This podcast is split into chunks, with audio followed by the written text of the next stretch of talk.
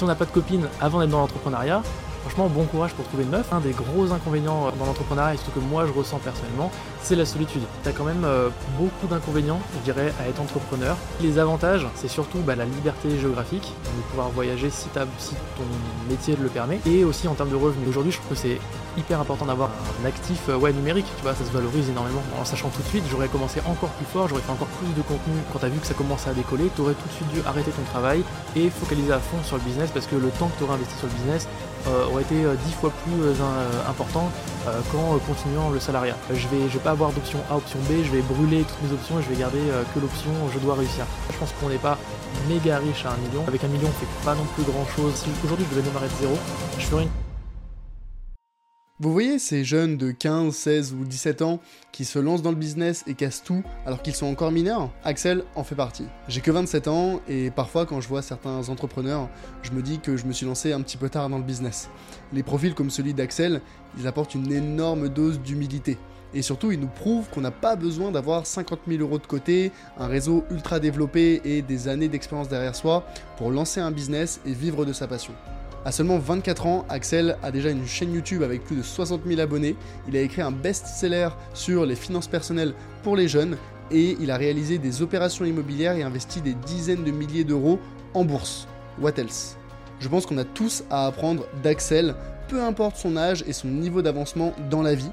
Et pour celles et ceux qui sont intéressés par les revenus passifs, Axel m'a dévoilé les secrets de son business d'affiliation qui lui rapporte des milliers d'euros chaque mois en 100% passif. Bon visionnage.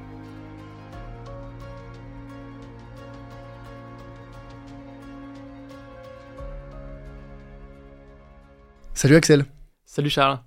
Écoute Axel, j'ai euh, cette image de toi de du jeune entrepreneur dynamique, euh, super actif. Aujourd'hui, tu as euh, une chaîne YouTube dans laquelle tu parles d'investissement, de finances personnelles, d'entrepreneuriat. Tu as plus de 60 000 abonnés. Tu as aussi écrit un livre, Le guide financier des jeunes actifs. Euh, tu l'as vendu à plus de 4000 exemplaires, donc tu as quand même une bonne euh, démarche euh, entrepreneuriale.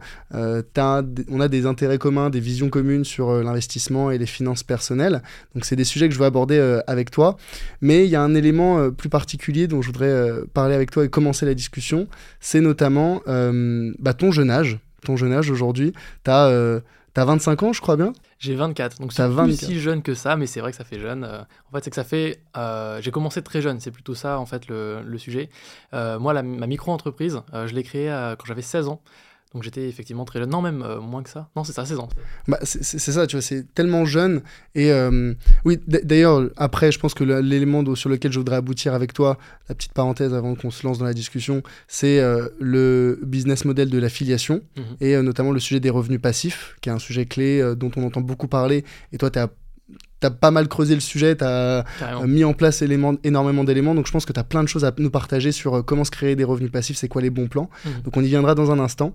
Mais pour en revenir au sujet de, de ton âge, voilà, tu as commencé super jeune. Euh, bon, je suis pas très vieux non plus, j'ai 27 ans, mais je vois beaucoup de gens autour de moi qui se disent, est-ce que euh, soit c'est la crainte d'être un petit peu trop jeune, en se disant j'ai pas l'expérience, j'ai pas le recul, j'ai pas les compétences pour euh, me lancer, et d'autres personnes qui se disent ah bah je suis un petit peu trop vieux, j'ai des contraintes, qu'elles soient personnelles, une famille, financière, professionnelle, je suis déjà avancé dans un job, et qui se disent c'est trop tard pour se lancer. Je trouve que c'est un peu compliqué de trouver le, bon moment, et euh, là avec toi on est plutôt du côté du spectre de la jeunesse.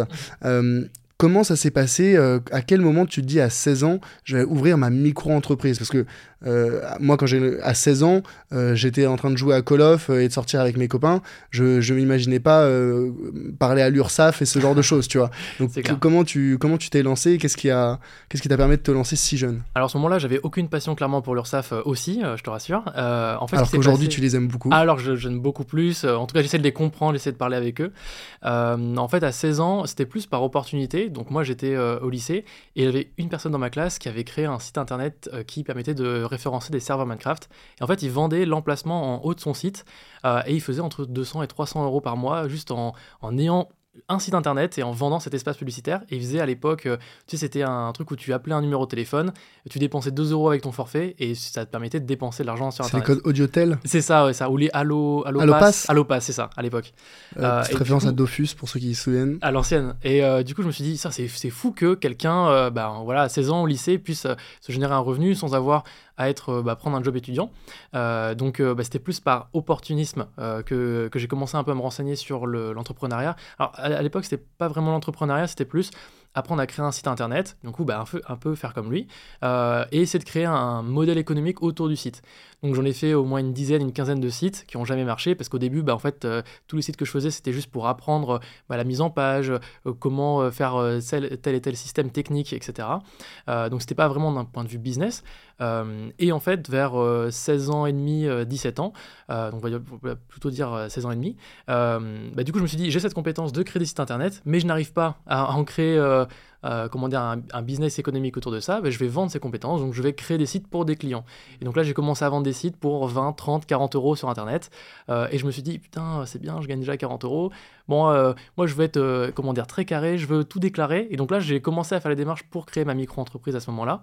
Euh, ce que personne de 16 ans fait. hein. Clairement, quand vous avez 16 ans et que vous gagnez 40 euros, moi, je connais personne qui se dit, je veux être réglo. Mais bon, moi, j'étais comme ça. Du coup, j'avais créé mon statut à, cette époque-là, à ce moment-là. Et donc pendant deux ans, deux ans et demi, j'ai fait un peu de, de design et j'ai fait un peu de création de site web. Et ensuite, euh, j'ai commencé donc à, faire une chaîne YouTube où j'ai commencé à faire des tutoriels sur du graphisme, donc comment faire de jolis logos, de jolis sites web, de choses comme ça. Euh, et ensuite, bah, en fait, tout ça, c'est venu en découlant euh, bah, au départ par une, un- une opportunité que j'ai que j'ai vue en fait. Et je pense que c'est un peu ça le- l'entrepreneuriat. Je pense que c'est ah, il y avait une image comme ça qui était assez intéressante. En gros, on disait, alors attends, qu'est-ce que c'était? C'était, on disait euh, quand tu, euh, euh, par exemple, on te dit, bah, ce matin, euh, regarde le nombre de voitures rouges, enfin, euh, en fin de la journée, le nombre de voitures rouges, je sais pas si tu connais cette, euh, si, si, ouais, cette anecdote. analogie. mhm. L'analogie, regarde le nombre de voitures rouges que tu as vu dans la journée, bah, personne va se rappeler de combien de voitures il a vu. Mais si on te dit, bah, pour chaque voiture rouge, tu gagnes un million d'euros, bah, forcément, tu vas te souvenir de du nombre de voitures que tu as eu. Et en fait, c'est un peu ça avec l'opportunité, c'est bah, arriver à trouver une opportunité et se dire, bah, qu'est-ce que je peux en faire, ou est-ce qu'il n'y a pas moyen de monétiser, ou il n'y a pas moyen de faire quelque chose. Mm. Et c'est un peu ce que j'avais fait dès l'âge de 16 ans. Ouais, donc tu as quand même. Enfin, c'est une réflexion, une démarche entrepreneuriale. Et d'ailleurs, le sujet de l'esprit entrepreneurial dont tu parles un petit peu dans ton livre, d'ailleurs, je, enfin, je pense qu'on pourra, on pourra y revenir. Mais euh, c'était quoi la finalité? Parce que euh, avoir l'idée et voir quelqu'un qui gagne euh, bon 200 ou 300 euros, bon, c'est- sympa sur le, sur le papier, mais c'est vrai qu'à 16 ans, on a d'autres. euh, Enfin, moi, j'avais, comme tu dis, d'autres centres d'intérêt. Mm. C'était quoi la finalité de faire ces sites internet et de gagner un petit peu d'argent? C'était quoi? T'avais un, une ambition particulière? C'était un sujet de liberté? C'était un sujet d'argent de poche parce que tu voulais, je sais pas, te faire des plaisirs C'était quoi le, but? Le, le but, c'était vraiment de pouvoir se dire, euh, j'ai pas besoin euh, d'être salarié. Alors même si salarié, c'est très bien en soi, j'ai fait l'expérience euh, d'être salarié et je peux vous donner un retour après. Et euh, franchement, il y a beaucoup d'avantages et beaucoup d'inconvénients à la fois d'être entrepreneur et salarié. Moi, j'ai voulu tester les deux. Euh, donc moi, c'était pour moi de pouvoir me dire, je peux me générer moi-même une source de revenus en plus et du coup, bah, je peux travailler le samedi, le dimanche si j'ai envie et le mercredi, par exemple, bah, je vais faire du sport euh, si j'ai envie. C'était un peu ça l'idée. Donc ça, c'était à terme. Et à court terme, c'était de se dire, bah, je peux me donner le choix. C'est-à-dire que si j'augmente mes revenus tout seul et que j'ai une source de revenus additionnelle par rapport à un salaire ou autre chose, bah, ça me permet de me dire, bah, j'ai de l'argent de côté, donc si un jour je veux quitter mon travail, bah, je vais pas euh, ne pas le quitter parce que je vais me dire j'ai besoin d'argent. Non, parce que j'ai de l'argent de côté, donc je peux me donner le choix de faire autre chose si j'ai envie. Et du coup, c'était ça l'idée, euh, très jeune. Ouais, mais donc, donc tu avais déjà un petit peu ces sujets de, de salariat. euh, Enfin, tu vois, moi, je pensais pas du tout au sujet du salariat de est-ce que je vais aimer mon job Est-ce que je vais gagner assez d'argent Est-ce qu'il me faudrait que je diversifie mes sources de revenus Je veux m'acheter cette euh, liberté de Mm. pouvoir choisir euh, de travailler dans tel secteur ou dans telle boîte ou au contraire d'être euh, mon propre patron. Ça, c'est des réflexions euh, très bien, mais que je trouve très matures pour ton âge. Où est-ce que tu as entendu parler de ça Parce que c'était peut-être un- pas tes voisins de, de classe. Ah non, c'est sûr, non, non, c'était Internet. euh, et en fait, à l'époque, je crois que je commençais à écouter euh, Antoine BM quand il commençait un petit peu à faire des vidéos. Et j'avais beaucoup aimé euh, sa, sa vision, sa, sa vision de la liberté, du voyage, etc. Euh, moi, je me voyais pas 100% euh, voyager, être indépendant. Donc, c'est pour ça que j'ai une vision qui est quand même très bon père de famille, entre guillemets.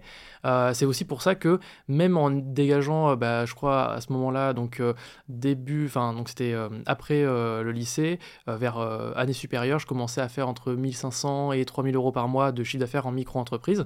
Et donc en sachant que j'avais quasiment zéro, charge, charge, donc ça me faisait à peu près 2000 euros net de, de, revenus, donc ce qui est quand même largement suffisant pour la plupart des gens qui pourraient quitter leur travail. Moi j'ai décidé de garder mon alternance et de garder mon alternance pendant 3 ans et de même prendre le CDI ensuite parce que ça me permet de me dire bah, je veux être sécurisé, je veux aussi comprendre ce que c'est que l'aventure d'être salarié. Euh, et aussi, il y a plein d'avantages à être salarié. Donc, euh, rapidement, euh, franchement, avoir des tickets restaurants, c'est fou. le fait d'avoir un salaire fixe tous les mois qui ne bouge pas par rapport à l'entrepreneuriat, c'est quand même très, enfin, c'est quand même génial. avoir des congés, pouvoir se dire, je, je pars du travail à, à 6h ou 7h et je ne pense plus au travail. Alors que l'entrepreneuriat, on y pense tout le temps, même sous la douche, dans le lit, on y pense, on pense tout le temps. Euh, et même quand on y pense beaucoup, on ne gagne pas beaucoup d'argent. Il y a des fois, on y pense peu et on gagne beaucoup d'argent. Donc, en fait, c'est mm. c'est très irrationnel. Donc, euh, moi, je trouve, ça me donnait une balance assez, assez sympa entre les deux. Et récemment, du coup, j'ai quitté mon, mon, job de CDI euh, pour être du coup 100% indépendant, puisque là, vraiment, il y a, y a eu du chiffre d'affaires qui était vraiment plus, plus important et donc vraiment suffisant pour en vivre. Et aussi parce que euh, j'ai pas le temps de faire euh, tous ces trucs-là. Parce qu'après, il y a aussi un autre sujet, c'est tous les projets que j'ai en, en, parallèle. Donc euh, c'était galère de, pouvoir tout gérer et de pouvoir bah, assurer un, poste de salarié, tout simplement. Je pense que c'est la restriction, ou plutôt le, la contrainte numéro un des personnes qui hésitent à se lancer, c'est de se dire j'ai pas le temps. C'est pas forcément une question financière parce que honnêtement maintenant quand tu veux te lancer tu peux te lancer avec quasiment rien, très peu de ressources. Il y a tellement de choses qui sont euh, disponibles gratuitement, que ce soit euh, créer un site web, tu peux faire des pages de vente euh, gratuitement, tu peux créer un module de paiement, c'est quasiment gratuit. tu peux créer du contenu sur les réseaux pour trouver des clients, c'est gratuit également. Donc globalement, l'excuse de j'ai pas assez d'argent pour me lancer, à moins de vouloir lancer un SaaS et de faire 100 millions de CA, bon, c'est une fausse excuse. Par contre, la, contrainte du temps, c'est vrai que il y a des gens qui travaillent, ils commencent le travail très tôt, leur boulot extrêmement prenant, ils peuvent pas faire quelque chose en parallèle de leur travail, et le soir, ils ont peut-être tu vois une vie de famille et compagnie. Donc ça c'est des contraintes très euh, raisonnables et je, peux les entendre. Maintenant euh, quand toi tu étais étudiant, euh, du coup tu faisais ça en parallèle de tes études, comment est-ce que tu t'organisais? Et après pendant ton alternance, pareil comment tu t'organisais pour faire les, les, deux en même temps? Et c'est peut-être c'est quoi peut-être les, les, conseils que les leçons que tu as apprises avec cette expérience pour gérer au mieux deux activités en parallèle? Franchement les, conseils c'est un peu ce que tout le monde donnerait, c'est bah, le travail, c'est-à-dire que moi en gros je faisais donc 9h 18h donc pour l'alternance ou sinon les études. Et ensuite, bah, je travaillais, donc je faisais une heure de sport, et ensuite, bah, le soir, je retravaillais jusqu'à 23h, minuit à peu près, quasiment tous les jours, et je travaille aussi le samedi et dimanche. Donc euh, il n'y a pas vraiment de secret, c'est soit on travaille beaucoup en étant très efficace, euh, soit c'est pas possible en fait. Et donc du coup, moi j'essaie d'être hyper efficient. Euh, donc plus ça allait, plus je me suis rendu compte que notamment bah, une des clés entre guillemets qui m'a fait que j'ai j'ai été encore plus efficient, c'est d'investir dans du matériel de qualité et dans des logiciels de qualité, etc. En fait, de fait de me dire, je vais aussi payer un prix intéressant, enfin un prix euh, important. typiquement, par exemple, acheter de bons logiciels plutôt que de se dire, je vais aller chercher le petit logiciel gratuit que je dois configurer pendant 5 heures. Bah là, ça va, on gagne tout de suite beaucoup de temps. ça peut être pour n'importe quelle autre chose. Par exemple, moi, je sais que dès l'instant où je suis passé de Windows à Mac. Euh, c'est tout bête, mais je sais que ça coûte très cher. Mais euh, la différence de, de, productivité, elle est quand même énorme euh, d'avoir ce genre de matériel. Quoi. Je suis assez, je suis assez d'accord avec toi sur. En fait, c'est important et je leur dis parce que la contrainte financière, elle n'en est pas une quand on veut se lancer. Euh, même indépendamment de ses ambitions, on peut faire des, super chiffres, on peut très très très très bien gagner sa vie sans avoir à investir des milliers, des dizaines de milliers d'euros euh, par mois. Ou à minima, quand on se lance, euh, tu vois, quand moi je me suis lancé, j'avais fait une, des pages de vente gratuites, j'utilisais Card, je sais pas si tu connais, CA2RD, euh, pour faire mes premières pages de vente. Créer du contenu pour attirer des clients, bah pareil, c'est, ça ne coûte rien le studio dans lequel on est euh, aujourd'hui, là, euh, là, il y a du matériel et c'est, ça coûte cher euh, et c'est un investissement que je fais, mais je l'ai fait seulement 8 ou 9 mois après avoir lancé le podcast. Initialement, j'enregistrais avec Zencaster, logiciel gratuit, depuis mon bureau dans ma chambre. J'avais acheté un micro qui coûtait, je sais plus, 50 euros. donc, honnêtement, il n'y a, pas de, y a pas de contrainte financière. C'est clair. Et puis, tu vois, moi, quand je parle d'investir dans un, matériel de qualité, c'est effectivement après un certain temps. À 16 ans, j'avais pas de Mac, donc je passais de 16 ans, je crois que mon, mon premier iPhone, je l'ai eu à 18 ou 19 ans. Ensuite, le Mac il est venu à 20, 21 ans. Donc en fait, ça a mis vachement de temps, mais effectivement, ces premières années, euh, bah, tu vas chercher du gratuit, tu vas chercher du OBS. Euh, on va essayer de configurer un petit peu la caméra comme on peut avec plein de tutos YouTube, mais il faut y passer du temps. Et donc, euh, bah, c'est toujours du temps et tout ça. moi, je sais que je sortais pas énormément. Je suis pas connu pour quelqu'un qui faisait énormément la fête. donc moi, je passais plus mon temps à, me construire cette chaîne, à construire un peu mon actif. mais aujourd'hui, je trouve que c'est hyper important d'avoir un, un, comment dire un actif euh, ouais, numérique, tu vois, c'est tu te crées une sorte de, portefeuille, euh, une valeur numérique. Une identité une numérique. c'est ça, mhm. euh, qui a une certaine valeur au fur et à mesure, et donc le fait d'avoir une audience, d'avoir du contenu, etc., bah, en fait, ça se valorise énormément. Donc c'est pour ça, plus, enfin, maintenant, j'y repense avec du temps, mais en sachant tout de suite, j'aurais commencé encore plus fort, j'aurais fait encore plus de contenu avant, parce que je sais que ça se construit, ça fait vraiment effet boule de neige avec le temps, quoi. Ça a super bien marché pour toi. Euh, enfin, aujourd'hui, euh, tu es, bien lancé. Euh, ton, ta micro, tu es, sorti de la micro. On pourra en reparler. C'est quoi les erreurs que tu aurais fait, que tu as faites peut-être en te lançant et avec là un petit peu de recul en te disant bon, là c'est vrai que j'ai pris cette décision parce que je pensais que c'était la bonne, mais avec du recul, j'aurais fait différemment. Honnêtement, je pense qu'il n'y a pas de grosses erreurs que j'ai pu faire. Euh, je pense que je suis allé à mon rythme et justement, alors je ne sais pas si on pourrait appeler ça une erreur ou pas, mais beaucoup diraient, euh, bah, par exemple, quand tu as vu que ça commençait à décoller, tu aurais tout de suite dû arrêter ton travail et focaliser à fond sur le business parce que le temps que tu aurais investi sur le business euh, aurait été dix fois plus important qu'en continuant le salariat. Moi, je suis pas trop d'accord parce que, en fait, je vois plus comme un, un équilibre total de qualité de vie et j'étais Enfin, j'étais, je suis très heureux avec mes collègues euh, quand j'étais en, j'étais salarié. Euh, du coup, pour moi, c'était du temps très bien investi. Euh, faire 5 fois plus de chiffre d'affaires en étant tout seul chez soi, dans mm. son appartement, c'est pas une grande valeur. Donc moi, j'ai gardé donc, mon alternance et mon CDI parce qu'aussi ça se passait très très bien. Donc j'étais bien payé, ça se passait très bien. Euh, je me sentais valorisé. Donc dans l'échelle de, de, Maslow, euh, j'étais vraiment en haut. Donc euh, ce que je faisais apportait vraiment quelque chose aux gens et du coup les gens me le redonnaient. Donc ça, c'était vraiment génial. Et en fait, quand j'ai vu que ça se faisait un petit peu moins et que j'avais plus trop le temps, c'est là où j'ai changé. Donc Certains diraient que l'erreur, c'était de ne pas avoir euh, sauté le pas dans l'entrepreneuriat à 100% plus tôt. Moi, je pense que j'ai fait la bonne démarche et je me suis justement sécurisé en me disant, OK, on y va petit à petit. Et ensuite, une fois que c'est OK et que tu as fait suffisamment de chiffre d'affaires, donc moi, en gros, pour vous dire, hein, j'étais en micro-entreprise l'année dernière, j'avais fait 65 000 euros de chiffre d'affaires. Et en gros, c'est à partir de là où je me suis dit, bon, bah là, ça reste bien, je peux euh, passer euh, à autre chose. Et là, cette année en SASU, du coup, je suis à peu près à 4 à peu près 100 000 euros de chiffre d'affaires. Euh, mais évidemment, 100 000 euros de chiffre d'affaires, il y a des charges. Euh, et surtout, c'est euh, chiffre d'affaires par rapport à la micro-entreprise. Au final, ça revient quasiment même chose que la micro à 65 000. donc, c'est pas forcément l'idéal idéal. donc, ça, je dirais que c'est la première erreur. Et après, peut-être euh, autre erreur, je dirais que c'est un peu de faire de, du coup ce passage de micro à SASU. Donc là, c'est plus un sujet entrepreneurial, mais enfin plus fiscal. Mais euh, ce, passage-là, si j'avais fait le même chiffre d'affaires, par exemple, ça aurait été une erreur. Donc heureusement, j'ai un peu charbonné cette année, donc ça a fait que euh, ça s'est compensé.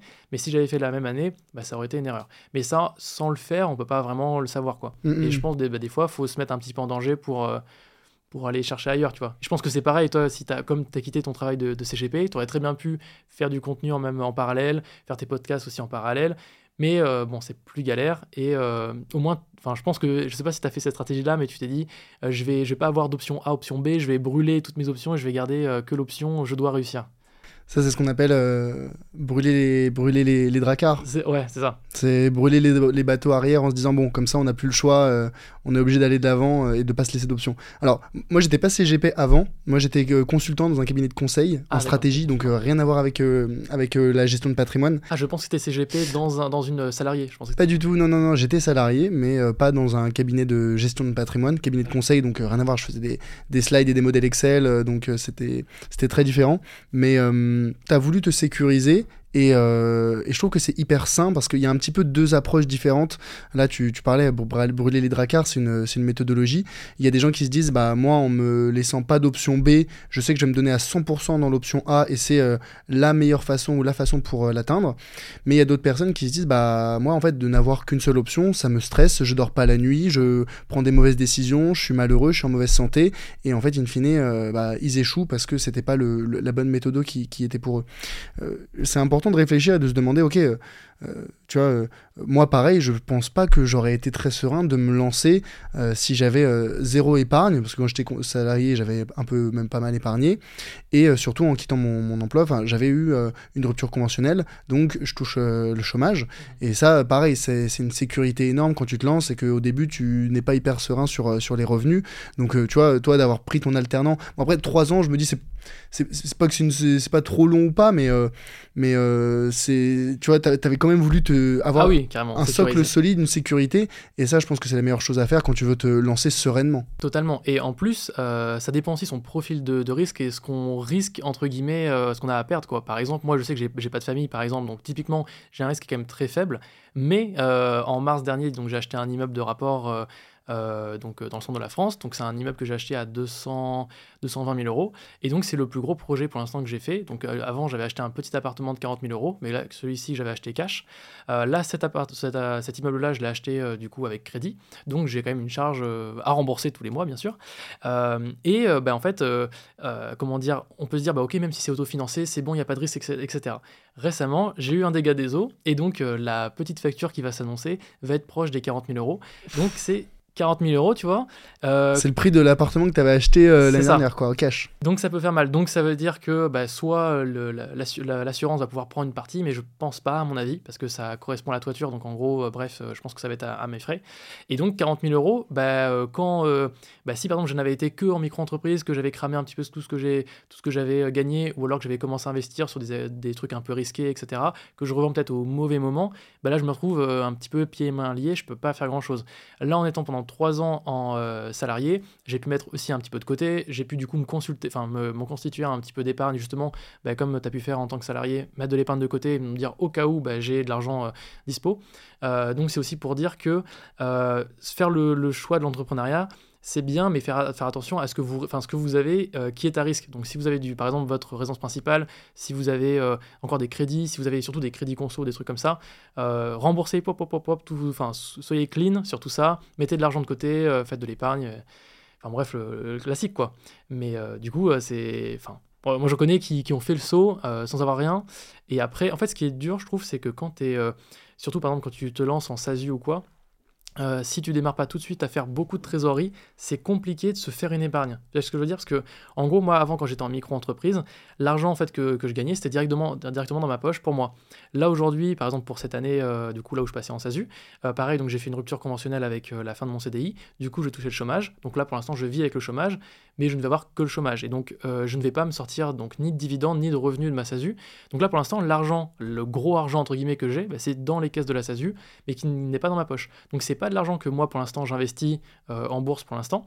Euh, c'est pas de l'argent que euh, je vais venir sortir pour mettre de l'épargne. Donc c'est pas de l'argent que je vais pouvoir utiliser pour par exemple avoir ce, pour régler ce problème de toiture. Ça c'est typiquement un exemple. Donc c'est pour ça que l'entrepreneuriat c'est bien quand vous êtes en micro-entreprise parce que c'est l'argent que vous avez après directement dans votre poche.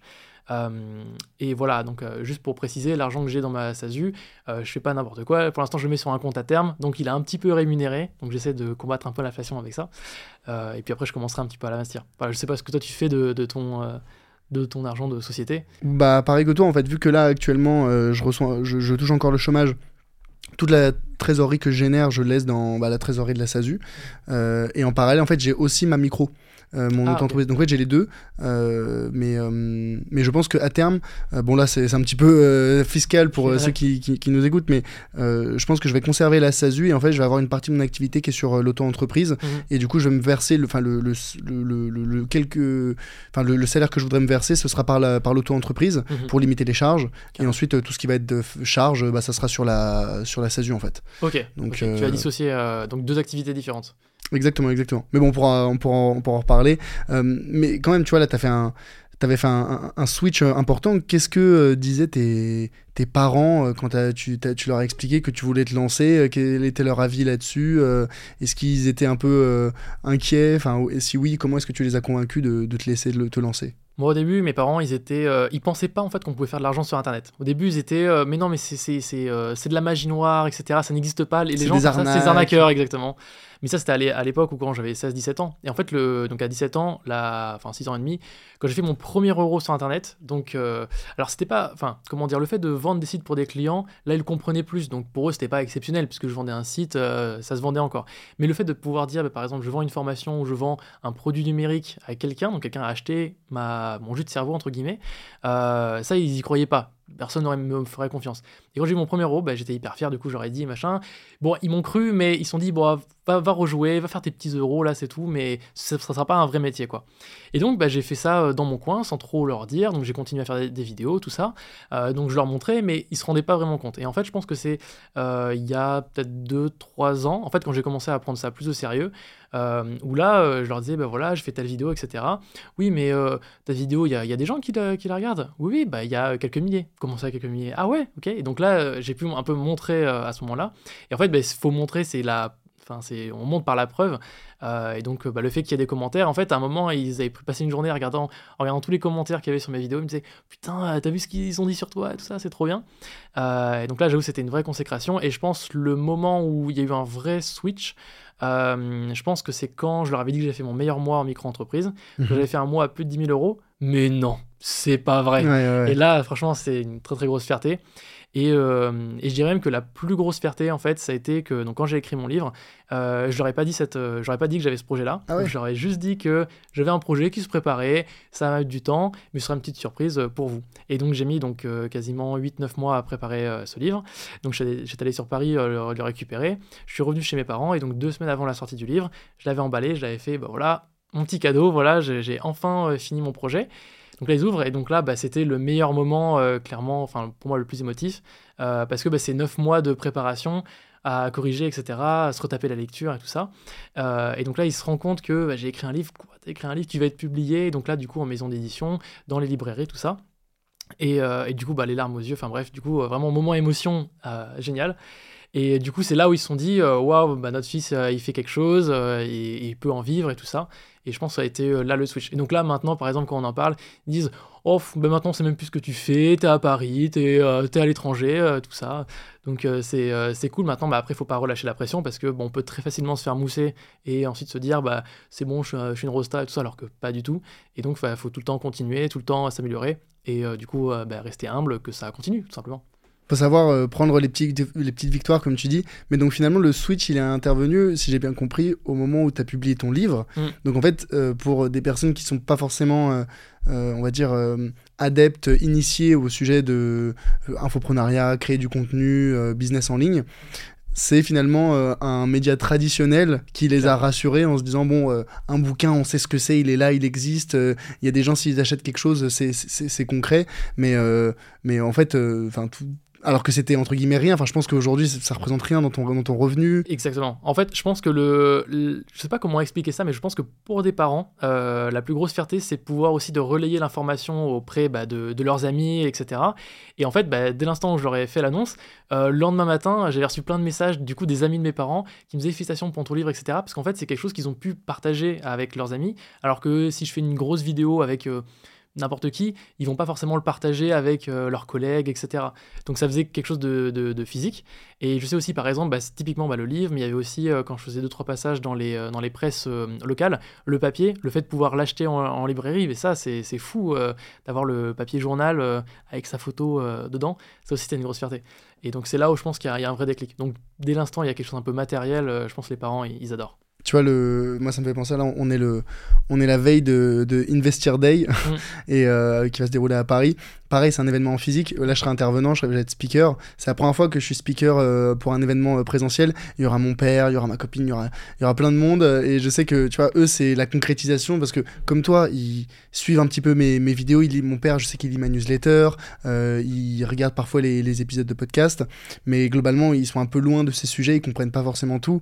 Mais la satisfaction que tu ressens quand t'as tes parents qui te disent waouh mais c'est vraiment génial ce que t'as fait oh j'ai des amis qui m'ont parlé de Mm. toi qui ont vu tes posts sur LinkedIn qui ont vu Ça, machin ça n'a ça n'a pas de prix C'est clair, c'est clair. Le fait qu'une connaissance connaisse euh, par hasard, ça c'est fou. Et encore plus que là, euh, Investir Day, du coup, tu seras à côté aussi de grandes têtes, donc ça fait une preuve de, enfin, tu sais, une validation euh, Preuve sociale. D'autorité, ouais. Et donc ça, c'est génial pour les parents. C'est exceptionnel, franchement. Et en fait, ça, pareil, ça doit pas être un frein. Je pense qu'il y a beaucoup de personnes qui se disent, bah que vont penser mes proches, que vont penser mes parents, que vont penser mes amis.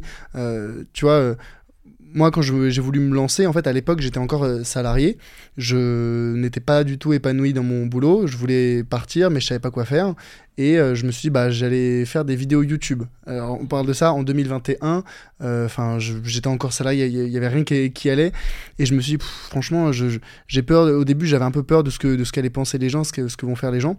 Mais en fait, il y a un, concept, un principe qu'il faut bien comprendre, c'est que quand tu te lances personne ne va tomber sur tes, sur tes vidéos.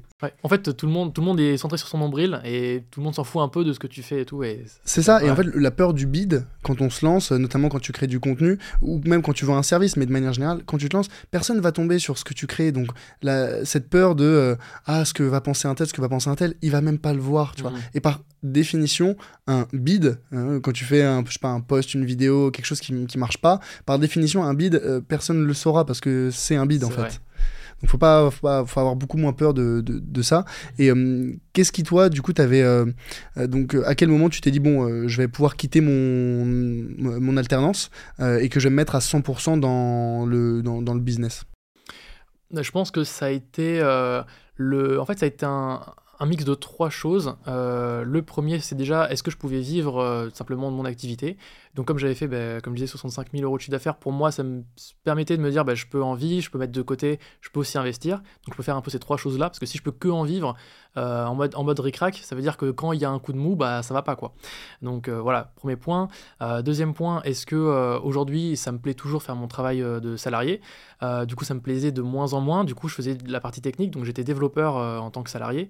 Donc rien à voir avec ce que je fais aujourd'hui sur la, finance ou, quoi, ou en mode entrepreneuriat. Et du coup, ça me plaisait un peu de moins en moins, j'avais moins envie de développer, faire du, faire du code tout simplement. Et troisième point, comment je me sentais dans l'entreprise, est-ce que ça se passait bien, etc. Donc ça se passait toujours très bien, mais j'avais moins ce sentiment du coup bah, de Maslow, de, euh, de me sentir, comment dire, euh, euh, reconnu, entre guillemets.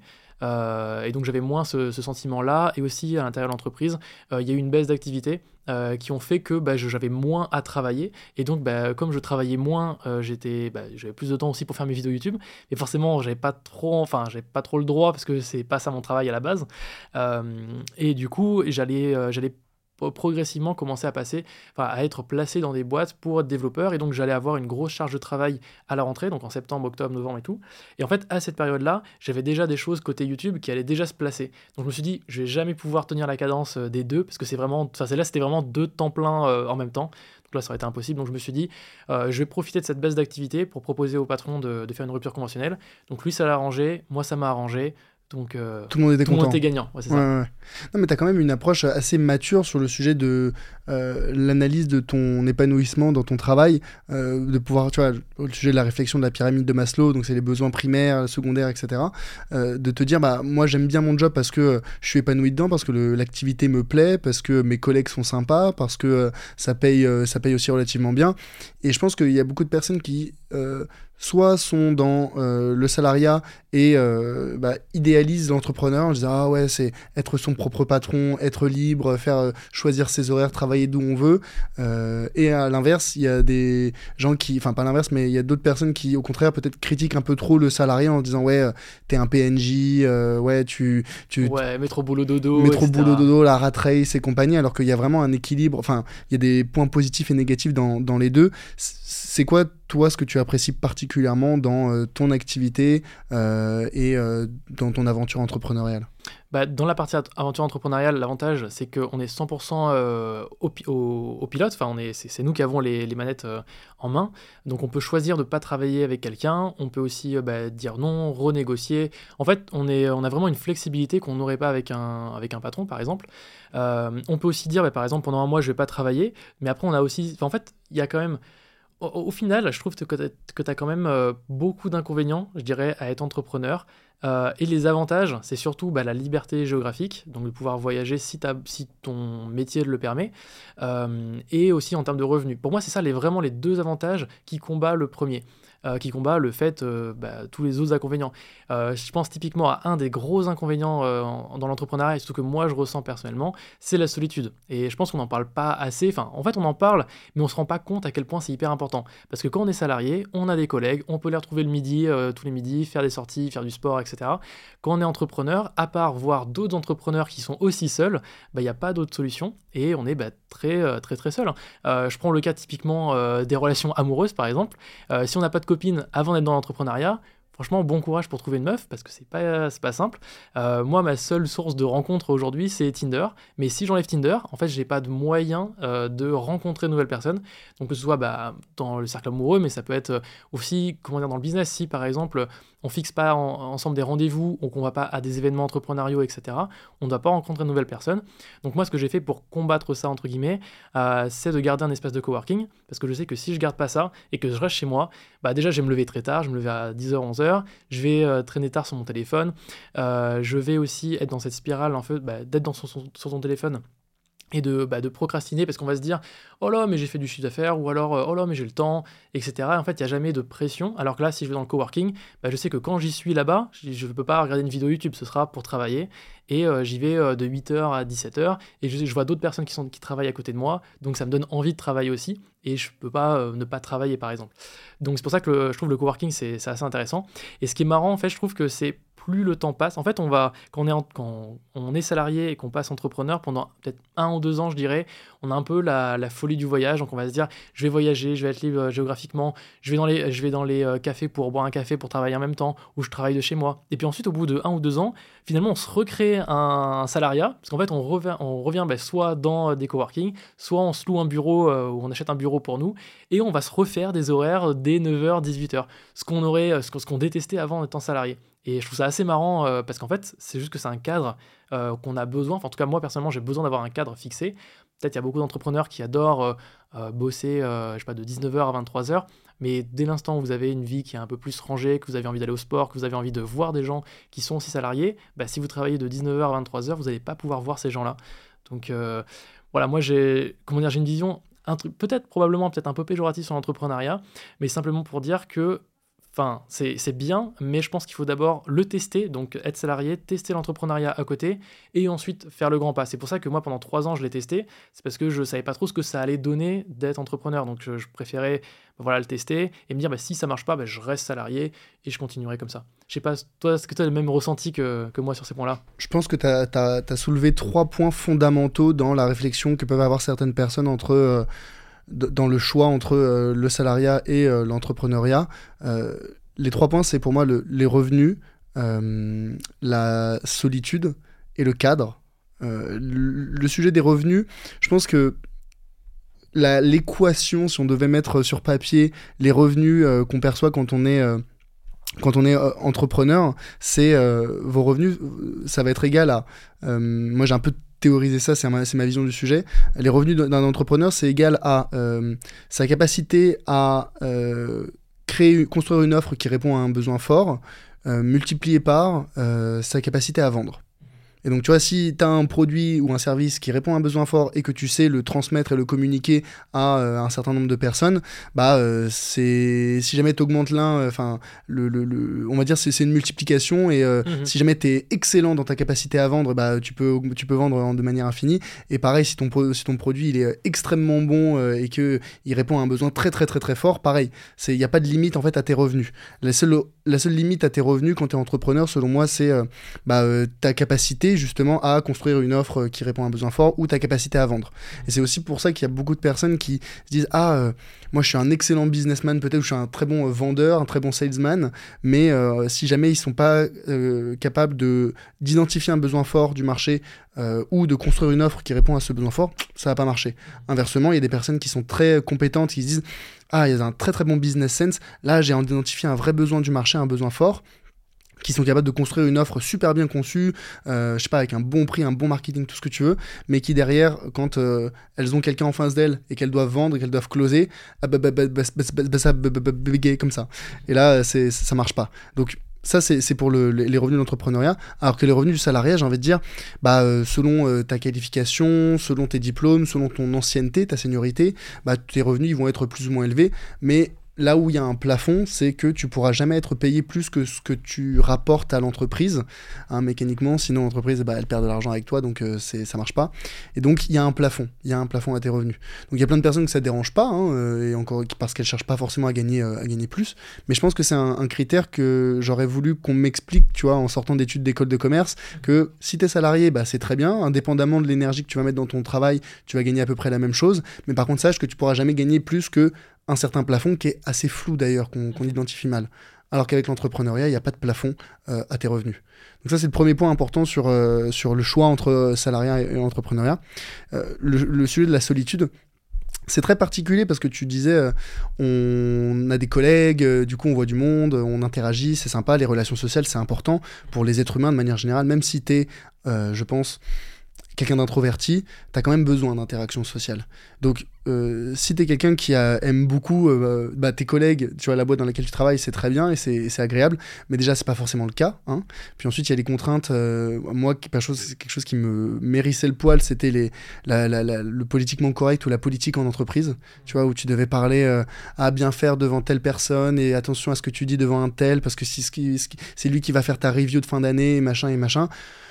Bon, euh, je trouve que la politique en entreprise, moi, ça me, ça me saoulait un petit peu. Euh. Ça dépend de l'échelle de la boîte aussi. C'est vrai que moi, ma boîte, elle était à échelle, on était 12 personnes, donc forcément, on est très restreint. Donc, le, en fait, le niveau hiérarchique était plat, alors que toi, certainement, tu avais des niveaux N plus 1, N plus 2, probablement. Très gros cabinet de conseil, il y avait 36, 36 euh, niveaux de strat, ce que tu veux, mais enfin voilà, c'était pas incroyable. Mais effectivement, quand tu es entrepreneur, le contre-coup, c'est que certes, tu plus tous ces sujets de Ah, Mireille, à la machine à café, ouais. t'as passé un bon week-end c'est insupportable. Enfin, moi, j'aimais pas du tout. Euh, mais par contre, tu peux te retrouver très seul. Et donc là, le, la solution que j'ai trouvée, c'est euh, bah, euh, idéalement, tu peux rejoindre des clubs d'entrepreneurs. avec les réseaux sociaux aujourd'hui, alors c'est pas vrai sur certaines plateformes comme TikTok où il y a très peu d'interaction, par exemple, entre les créateurs, mm. mais sur LinkedIn ou même YouTube, il y a beaucoup plus, je trouve, d'interaction entre les créateurs. Donc, tu vois, tu rencontres des personnes. Bah, mm. Là, ce qu'on fait aujourd'hui, c'est, tu vois, des, des, des, mises en relation, des, des rencontres. Donc, tu faut, faut, se forcer un petit peu, mais il faut pas oublier qu'effectivement, tu es, quand même, euh, es quand même très seul mm. euh, dans l'entrepreneuriat, sauf si tu te mets dans une start-up et que tu as un associé, ce genre de choses. Mais ce dont on parle majoritairement, c'est plus du soloprenariat où tu es tout seul dans ta boîte et tu gères de A à Z. Quoi. Euh, et après, il y avait aussi un autre, un autre point qui est pour moi très important dans les inconvénients de l'entrepreneuriat. bon, on ne veut pas adresser un tableau négatif, hein, mais c'est un des sujets, je pense, qui est important à, à notifier. C'est la, le à quel point, comment dire, euh, que quand on est salarié, en fait, on ne va pas penser au bien de la boîte. On va pas se dire, ok, est-ce que la boîte est en bonne santé en ce moment? En fait, quand on est salarié, tu n'y penses pas, c'est le patron qui pense à ça. Alors que quand tu es entrepreneur, ben, c'est à toi de penser, de te dire, ok, ce mois-ci, j'ai fait un mauvais mois, oula, va falloir que je mette en place des choses, etc. Et quand on met en place les choses et que ça marche pas, putain, je comprends pas et tout. Et donc là, ça affecte vraiment notre morale. Alors que quand tu es salarié, c'est pas ta boîte, donc c'est pas tes problèmes. Et euh, ça, c'est aussi une grosse. Euh, quelque chose de, très différent. Parce que ton salaire, euh, si la boîte va bien ou va pas bien, ce sera le même. Alors que quand tu es entrepreneur, bah, tes revenus vont pas être les mêmes quand ça se passe bien ou ça se passe pas bien. En fait, je pense que c'est un peu le choix de est-ce que tu as envie d'être en contrôle de, ta vie Responsable, je dirais. Responsable, mais responsable de tes réussites comme responsable de tes échecs. Mm. Du coup, quand il se passe quelque chose de bien et que tu fais un super mois, tu es là, on dit franchement, j'ai géré ce mois-ci, j'ai fait super bien ça, ça, ça. C'est une satisfaction euh, et un épanouissement personnel qui est très fort. Inversement, si jamais ça se passe mal, bah tu sais que c'est ta faute, quoi, parce que mm. t'as t'as pas fait le taf ou t'as mal fait le taf. Euh, et je pense que c'est c'est un peu voilà les personnalités de chacun de dire bah non euh, moi j'aime bien avoir des guidelines avoir une mission précise qu'on m'a donnée avoir mm. des feedbacks de personnes au plus haut placées que moi et, c'est très bien hein. mm. mais c'est plus c'est plus un choix à ce niveau là et le dernier point, c'était sur le cadre. Euh, le cadre euh, de travail, bah tu vois, il y, a vraiment deux teams. Je sais pas comment tu étais à l'école, euh, enfin, toi, t'avais fait, fait quoi comme étude? Moi, j'avais fait sciences de l'ingénieur. Et du coup, carré. C'est pour ça, du coup, le cadre. Complètement. Mais tu vois, moi j'avais fait enfin classe prépa puis grande école de commerce. Donc enfin commerce. Et un cadre aussi? Bah c'était très cadré, c'était très cadré, mais je parle de l'environnement de travail, il y avait quand j'étais en classe préparatoire, des gens qui adoraient travailler en études au milieu des autres personnes parce qu'ils se disent ah bah attends il y a à droite mon voisin de gauche il travaille mon voisin de droite il travaille. Euh, bah je vais travailler aussi et puis être avec d'autres gens autour ça me force à être à sérieux. Moi j'ai jamais jamais euh, aimé travailler en, à l'étude. Je travaillais tout le temps dans ma chambre Et aujourd'hui, que je suis maintenant que je suis entrepreneur, bah, j'ai des amis entrepreneurs qui vont travailler en open space, dans des trucs de coworking, mhm. dans des espaces de coworking, et alors que moi, je travaille genre dans mon bureau chez moi. Donc, et, tu vois, je pense que c'est important d'avoir les deux parce que je me disais, mais pourquoi je suis le seul à travailler chez moi? Les gens, et tout le monde dit, faut travailler en coworking, c'est mieux, tu rencontres des gens, tu vois, il y a des interactions sociales. Je pense qu'il y, a les deux écoles et qu'il faut se dire, si jamais tu es bien chez toi, à bien travailler chez toi, bah franchement, fais-toi kiffer. Moi, je me suis acheté un bureau euh, assis debout, euh, un bon fauteuil, tu vois, enfin, tu, tu, peux te faire un, un, espace de travail cosy et confortable chez toi, mm. euh, tout en préservant ta productivité. Mais si jamais tu es mieux en allant dans un espace de coworking, bah let's go. Mais je pense que c'est important de savoir que les deux modèles sont viables. Ouais, et je pense que ça dépend aussi de sa propre autodiscipline. Je pense que tu as l'air d'être assez autodiscipliné. Euh, moi, peut-être que je donne cette impression, mais pourtant, euh, le fil, euh, enfin, le fil soit LinkedIn, soit TikTok, il va très très vite sur le téléphone. Donc, je préfère me dire, je vais au travail, donc c'est cadré justement dans ce sens-là.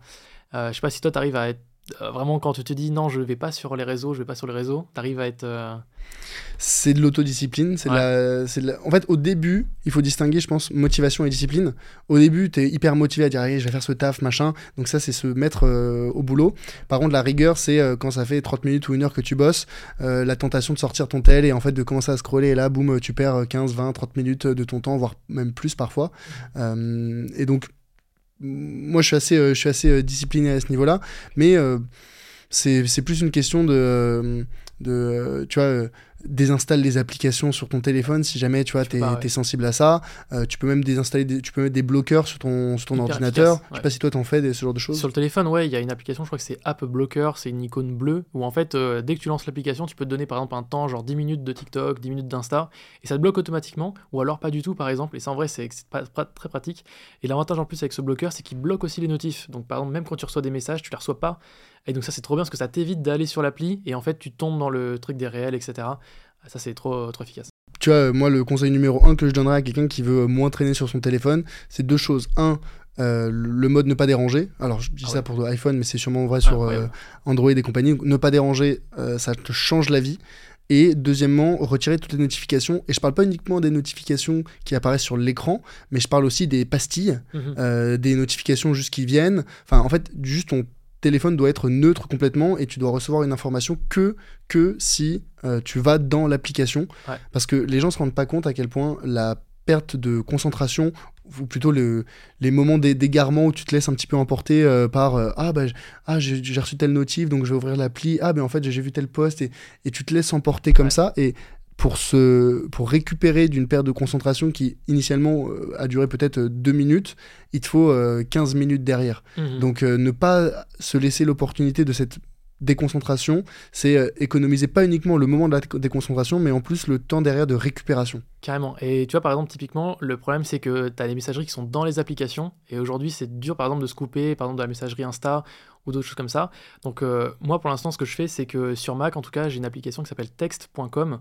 Euh, donc c'est une application euh, qu'on télécharge sur Mac et en fait dessus ça va venir récupérer bah, vos messageries, donc Telegram, WhatsApp, iMessage, Instagram, etc. Et donc en fait en récupérant ces messageries là, ça me permet de les désinstaller si besoin sur l'iPhone. Donc là par exemple pour Instagram c'est pas encore très stable, donc je garde Instagram, mais dès que ce sera hyper stable et que je vais pouvoir gérer toutes mes messageries dessus, je vais pouvoir désinstaller. Et ça en fait c'est un gain de, de qualité de vie qui est, qui est immense. Pouvoir tout centraliser, ouais, ouais, je comprends, je comprends. Mais c'est ça, on, démultiplie tellement les applications, alors qu'en fait, c'est juste une perte de temps, une perte de concentration.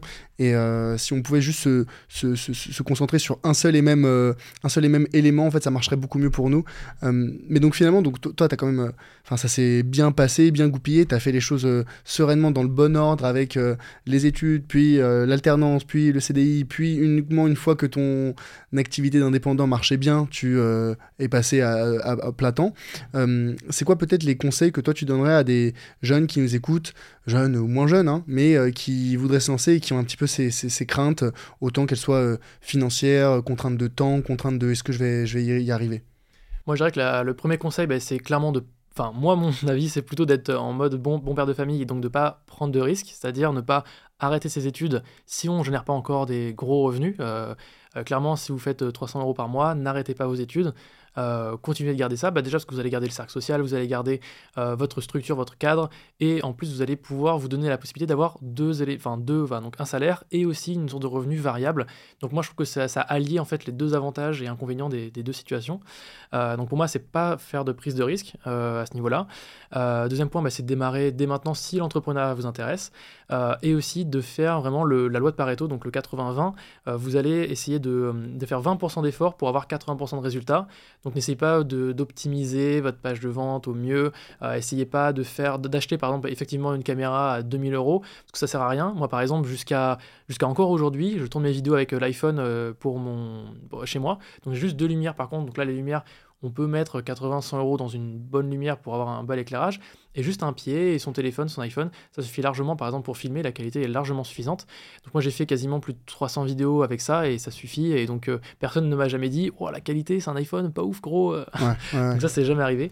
Euh, donc démarrez avec ce que vous avez, si c'est la création de contenu qui vous intéresse, et, euh, et aussi faites des contrats, ce que je vous conseille, parce que un truc qu'on ne parle pas souvent, mais il se peut, en tout cas moi par exemple dans le cas de l'affiliation, comme je fais beaucoup de partenariats, avec plein de marques, euh, bah, forcément on a, souvent tendance à juste dire bah, un mail ça suffit ou alors un message WhatsApp ça suffit comme, comme euh, élément contractuel. Sauf que dans les faits, bah, si euh, le partenaire décide de vous arrêter, de vous couper, et eh ben il vous coupe. Et donc moi ça m'est arrivé par exemple cette année, j'ai un partenaire qui m'a coupé en juin, un partenaire qui m'a rapporté un quart de mon chiffre d'affaires de l'année, donc euh, quand même plutôt euh, gros partenaire.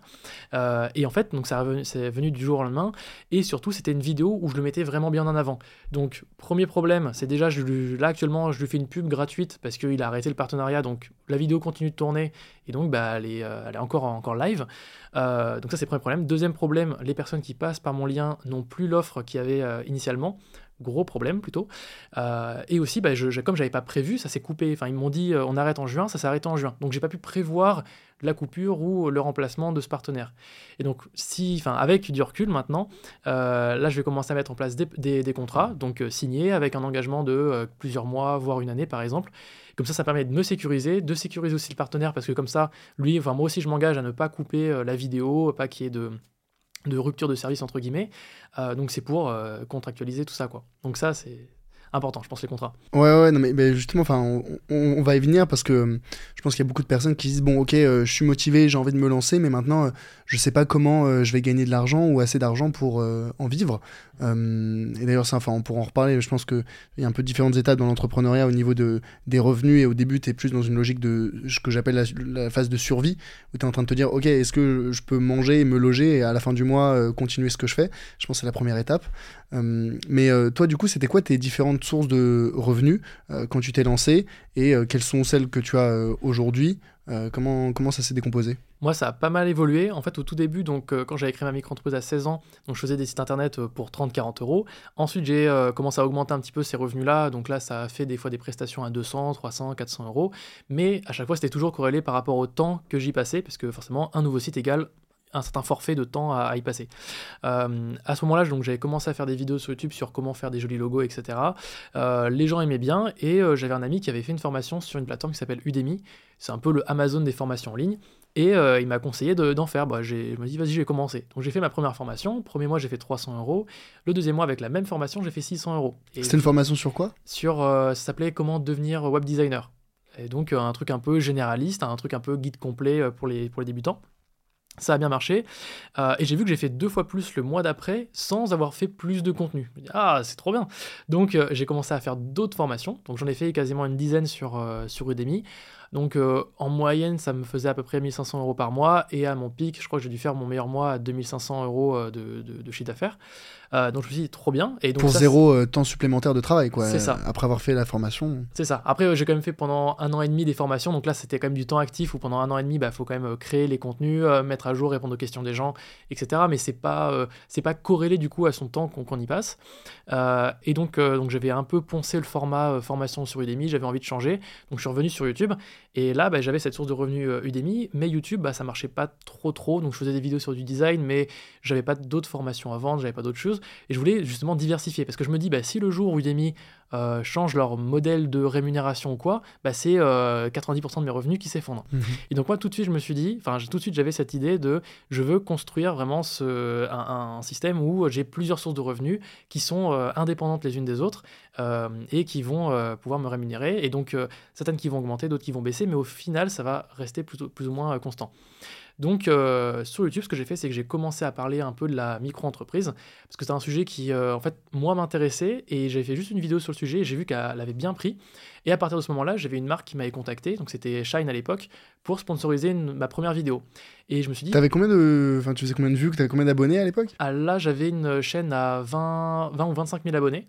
Euh, donc c'était assez, assez correct. Et, et du coup, bah, ils, ont, ils ont été OK pour sponsoriser la vidéo et faire de l'affiliation. Donc trop bien, c'est-à-dire qu'en gros j'avais pris un billet pour parler de la marque et en plus de, en fonction du nombre de clients que j'amenais, j'avais euh, des, premiers euh, du chiffre d'affaires quoi. Et c'était mes premiers pas dans l'affiliation. Et donc j'ai fait cette vidéo, donc j'ai eu mon, mon fixe et ensuite tous les mois je voyais le montant de l'affiliation qui augmentait c'est génial euh, ce truc d'affiliation, parce qu'en fait, à l'époque, je crois que euh, je gagnais autour de 30 euros par ouverture de, compte bancaire. Mhm. Et donc, bah, si la vidéo, enfin, plus la vidéo marchait, puis ensuite, à un moment où elle a, fait elle a un peu explosé, euh, du coup, bah, là, ça faisait pas mal de chiffre d'affaires. Ça faisait autour de 1000 euros par mois, juste avec une vidéo où je parlais de Shine. Et, cette vidéo, elle faisait combien de, combien de vues? Alors celle-ci, elle a, elle a bien... Enfin, là, avec le temps, elle a dû atteindre, je pense, 150 000 ou 200 000 vues. Euh, donc là, elle a vraiment très bien marché. Et après, c'est parce que moi, ma stratégie, euh, justement, euh, de par cette vidéo-là, en est découlée. Donc moi, en gros, maintenant, ma stratégie, c'est de faire des vidéos un peu masterclass. Donc c'est de faire des, gros sujets assez pédagogiques sur un sujet en particulier. Donc par exemple, la micro-entreprise, créer sa société, ça peut être... investir en bourse, le PEA. C'est exactement, tous ces sujets-là. Je vais essayer de donc, trouver un sujet, le décortiquer, faire vraiment faire introduction, partie 1, partie 2, partie 3, mettre des liens, mettre des ressources, des documents PDF. Enfin bref, faire un sujet comme un cours, une formation en ligne, mais gratuite. Donc quelque chose que n'importe qui pourrait vendre 100 ou 200 euros, ben moi je la fais gratuite. Et euh, en contrepartie, je trouve un partenaire ou plusieurs partenaires, ou euh, donc soit je, me payent de manière fixe, et ou avec de l'affiliation. Et en fait, bah, par exemple, euh, là récemment, j'avais fait une vidéo, bah, par exemple, avec le PEA pour Bourse Direct, j'avais fait une vidéo avec, avec Caravel pour le PER. Et donc à chaque fois, je trouve un partenaire. Et ensuite, bah, si la vidéo marche bien sur le long terme, mais c'est un deal gagnant-gagnant pour la marque et pour moi. Euh, et, donc du coup, en fait, ce que j'ai fait, donc j'ai fait cette vidéo sur la micro-entreprise. Comme elle a bien marché, bah, j'ai refait d'autres vidéos bah, sur ce format-là, masterclass.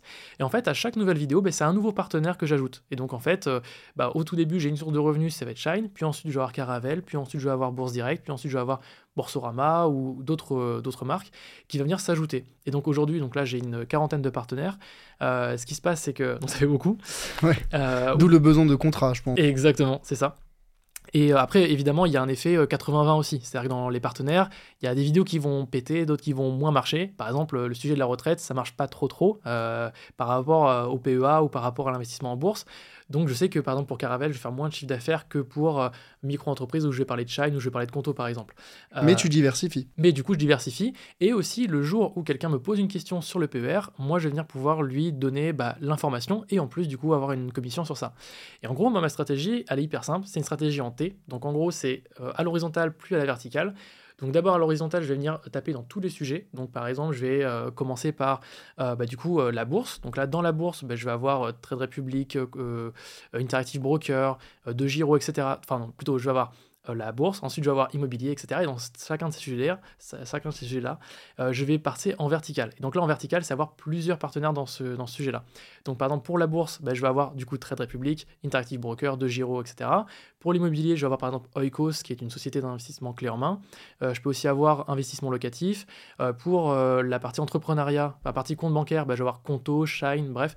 en gros, je vais avoir cette, cette horizontalité euh, qui va être sur plein de sujets et ensuite dans chaque sujet avoir plusieurs partenaires. Comme ça, ça me permet de ne pas être exclusif à un partenaire. Et donc si quelqu'un aujourd'hui me dit bah, euh, par rapport à ma situation, quel est le meilleur compte bancaire qu'il faut que j'ouvre bah, Je vais lui dire euh, ok mais c'est quoi par exemple ton budget? Quelles sont les fonctionnalités dont tu as besoin? Et ensuite en fonction de ça, moi je vais pouvoir lui proposer bah, un partenaire parmi les cinq que j'ai.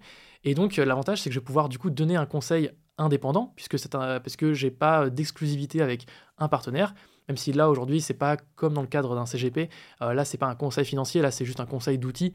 Donc c'est juste pour moi euh, dire bah, pour chaque outil que je recommande, de toute façon je vais avoir une commission euh, en parlant de cet outil par exemple. J'interromps l'échange quelques instants pour vous partager un constat très gênant. 80% d'entre vous qui regardez ce podcast n'êtes pas abonnés à la chaîne YouTube. Pourtant, vous abonner, c'est apporter votre soutien gratuitement à la chaîne et ça me permet de vous proposer du contenu toujours plus qualitatif, de meilleurs invités, de meilleurs apprentissages et des productions audio et visuelles de meilleure qualité. Je mets beaucoup de moyens personnels dans cette chaîne parce que je veux vous proposer le contenu le plus qualitatif possible. Alors, je vous propose quelque chose. Si vous avez déjà regardé un épisode du Grand Bain, si vous avez appris quelque chose, si vous avez passé un moment instructif ou agréable, alors je vous demande simplement de vous abonner. Si vous le faites, je vous promets de vous proposer à chaque épisode un contenu toujours plus qualitatif. Ça vous convient? On retourne à l'épisode. C'est vrai qu'on pourrait se dire, bah, certes, tu as euh, une multitude de partenaires et donc tu pourrais avoir une certaine objectivité, mais derrière, on pourrait aussi se dire, oui, mais euh, qu'est-ce qui me dit que tu vas pas euh, recommander le partenaire qui peut-être te rémunère le plus? Effectivement, ça on pourrait totalement me le dire. Euh, et, euh, et c'est vrai qu'il y a des partenaires qui rémunèrent le plus. Donc moi ce que je fais c'est que je donne vraiment le partenaire que moi j'estime étant le, le, plus adapté pour la personne. Euh, mais ça après c'est vrai que la personne ne peut pas vraiment le vérifier. Donc c'est ce que je peux comprendre. Mm-hmm. moi après dans l'idéal j'aimerais montrer les, les, rémunérations que j'ai avec mes partenaires. Mais la plupart n'acceptent pas. Forcément parce que bah, si moi je montre qu'avec tel partenaire je gagne tant d'euros par ouverture de compte, bah, les concurrents, enfin en tout cas mes... Vont s'aligner. Voilà, vont pouvoir s'aligner. Alors que j'aurais bah, fait cet effort d'avoir négocier un super deal avec la personne, avec la marque. Mais si la marque sait que euh, son deal il est euh, open bar, donc tout le monde peut savoir euh, combien il a négocié avec moi, bah forcément ça. Enfin, comment dire, tout le monde va vouloir s'aligner avec moi, quoi. Donc, Comment ça se passait justement cette négociation, ou même un peu en amont Comment tu trouvais ces partenaires? C'est toi qui les contactais, ou c'était eux qui te contactaient? Comment ça se passe? Jusqu'à présent, ça a été. Alors, dans 99% des cas, c'est eux qui me contactent, mais en fait, il y a certains partenaires pour lesquels j'avais vraiment envie de travailler que là, je vais démarcher. Mais forcément, c'est, on est moins dans cette position de, comment dire, dans cette, moins dans cette posture de je peux négocier quelque chose quand c'est nous qui allons voir le partenaire. Donc moi, aujourd'hui, quand c'est moi qui vais, bah, en fait j'accepte euh, toutes les conditions puisque de toute façon je sais que je voulais bosser avec eux. Je prends le cas par exemple de la banque euh, Revolut. Moi j'adore cette banque, je suis client depuis euh, plusieurs années, je trouve génial et en fait bah là je m'aligne juste avec ce qu'ils proposent. Et donc des fois bah, s'ils nous disent bah on arrête, bah on arrête, mais bon j'ai encore envie de parler de vous donc je parle de vous. et après au contraire il y a d'autres partenaires qui en général viennent me contacter et d'autres par exemple t'as pas forcément envie de travailler avec eux. Parce que pour différentes raisons, parce qu'ils communiquent pas forcément bien, enfin comment dire, euh, ils ont soit ils n'ont pas une offre super sexy, soit euh, le deal qu'ils proposent il n'est pas super intéressant. Donc là, ce qu'on fait, bah, c'est soit on augmente ton tarif, soit on dit juste non, et en fait on trouve euh, d'autres personnes. Donc moi aujourd'hui, j'ai, comme justement j'ai, je pense ouais, une, entre 35 et 40 partenaires. Aujourd'hui, je me dis j'ai pas besoin de plus. Donc je, là aujourd'hui, j'arrête de carrément de contacter d'autres, d'autres marques, donc je contacte plus personne. Et je me dis si un jour j'ai besoin de chiffre d'affaires, euh, que je suis vraiment en galère ou quoi, euh, bon pour l'instant c'est pas le cas, mais si un jour ça arrive, bah, j'ai qu'à recontacter chacun de ces partenaires pour leur dire bah voilà, je veux faire un nouveau contenu en parlant de vous, et je sais que je vais pouvoir réactiver des, des anciens clients, puisque c'est des gens qui ont déjà euh, été clients chez moi, et donc bah, soit il y a un historique, donc je leur ai déjà apporté 100, 200, 300 clients, et donc ils savent que bosser avec moi, je suis sérieux et qu'il il y aura aussi des résultats pour eux. Ouais, que ça marche quoi. Non, mais finalement, ce, cette diversification des sources de revenus, bon, déjà, c'est primordial de manière générale. Même quand on est salarié, les gens, les gens oublient, mais le salariat, c'est pas une sécurité financière, c'est un confort. Euh, et le fait d'avoir un partenaire pour chaque niche, bah, c'est, on va dire, le, le, mieux, le plus pratique. Et c'est vrai qu'il y a un moment, bon, euh, il y a quand même des partenaires qui se ressemblent un petit peu sur euh, leurs services ou leurs produits. Tu peux pas non plus enfin promouvoir tout, le monde, tout le monde en même temps. Mais avec 35-40, tu as quand même dû un petit peu enfin on va dire masteriser le sujet de un la, prise de contact de la négociation. C'est quoi peut-être toi les, conseils que tu donnerais à des, des, jeunes qui voudraient des jeunes ou des moins jeunes qui voudraient euh, euh, un contacter la marque et euh, deux négocier avec eux? C'est quoi les, les, les, points sur lesquels il faut faire attention et sur lesquels on peut négocier? Bon, pour l'instant, c'est encore assez freestyle euh, ce que je fais. J'ai pas encore un processus euh, vraiment établi parce que la plupart du temps, c'est simplement des échanges par mail. C'est effectivement, bah, du coup, soit ils m'envoient un contrat, soit c'est bah, du coup maintenant moi qui, qui, leur envoie un contrat. Mais sinon, il n'y a pas de processus parce qu'en fait, il y a certaines boîtes qui vont passer par des, par des, euh, comment dire, des plateformes d'affiliation comme Affilae ou Finance Ads, qui vont être des plateformes qui, elles, font la mise en relation et font la partie tracking du nombre de conversions, etc. Euh, donc ça, bah, on doit juste s'y plier tout simplement. Sinon, il y a certaines boîtes, comme par exemple Caravelle, etc. Ça, on passe directement avec eux. Donc on les contacte, on espère qu'ils nous répondent. Donc l'idéal, c'est déjà d'avoir une audience. Si aujourd'hui vous êtes entre guillemets un nobody, vous n'avez pas d'audience, c'est compliqué d'avoir un partenariat avec eux. À partir de quelle audience on n'est plus un nobody? Franchement, je pense qu'aujourd'hui, les... en tout cas dans le domaine des finances par exemple, euh, je pense qu'un micro-influenceur qui aurait entre 5 et 10 000 personnes qui le suit on va dire sur, sur, YouTube, soit sur les réseaux, ça suffirait pour que ce soit intéressant pour la marque. En dessous, je pense que c'est compliqué. et qu'est-ce que je voulais dire? Donc, attends, ton conseil, ta question c'était? C'était, oui, c'était quoi les conseils pour négocier les meilleurs contrats avec les partenaires? Ouais, voilà. Donc, en gros, c'est contacter, c'est compliqué, euh, mais dans l'idéal, c'est d'aller voir plutôt des marques, enfin des marques ou des, deals. Si aujourd'hui vous n'avez pas vraiment d'audience, vous voulez démarrer dans l'affiliation, moi je conseillerais plutôt de trouver des super programmes d'affiliation euh, et vous devenez la référence du sujet. Euh, par exemple, je sais pas, vous trouvez que Podia, donc c'est une plateforme qui vous permet de vendre des formations en ligne, bah, vous trouvez que, que c'est un super outil, que vous avez vraiment envie d'exploser sur cet outil-là, bah, vous devenez la référence Podia. Donc si quelqu'un doit penser à Podia, il doit penser à vous. Ça c'est le plus important. Et euh, trouver un programme donc, qui est rémunérateur. Par exemple, Podia, je sais qu'il verse 30% en récurrent des, des, comment dire, du chiffre d'affaires que vous faites. Euh, donc si par exemple vous avez un panier moyen de, de, je sais pas, de 1000 euros par an et euh, que la personne reste tout le temps abonnée, ben, ça fait 30% par an à vie de, de l'abonnement. Donc c'est très intéressant. Moi j'ai fait, fait ce pari, enfin j'ai testé ce format-là sur un courtier qui s'appelle Interactive Broker, où là je trouve que l'affiliation est tellement intéressante que j'ai voulu un peu devenir la référence sur le sujet. Donc c'est pour ça que j'ai ma chaîne YouTube Axel Paris euh, qui, parle de, plein de sujets, donc de fiscalité, entrepreneuriat, immobilier, etc. Et j'ai une autre chaîne qui s'appelle Axel Investir avec Interactive Broker, qui est vraiment dédiée au courtier Interactive Broker. Donc l'idée c'est de faire des tutoriels sur comment déposer de l'argent, comment retirer de l'argent, comment acheter une action, comment acheter des actions fractionnées, enfin bref, plein de faire plein de micro-contenus sur le sujet. Et en gros quand quelqu'un va taper, donc c'est vraiment du référencement euh, SEO euh, sur YouTube, euh, comment faire ci, comment faire ça, il tombe sur moi et en fait il voit une bibliothèque de 50, euh, 100 vidéos avec ma tête associée à l'image Interactive Broker. Donc il se dit euh, indirectement, dès que j'ai un problème avec ce courtier Interactive Broker, je vais penser à Axel.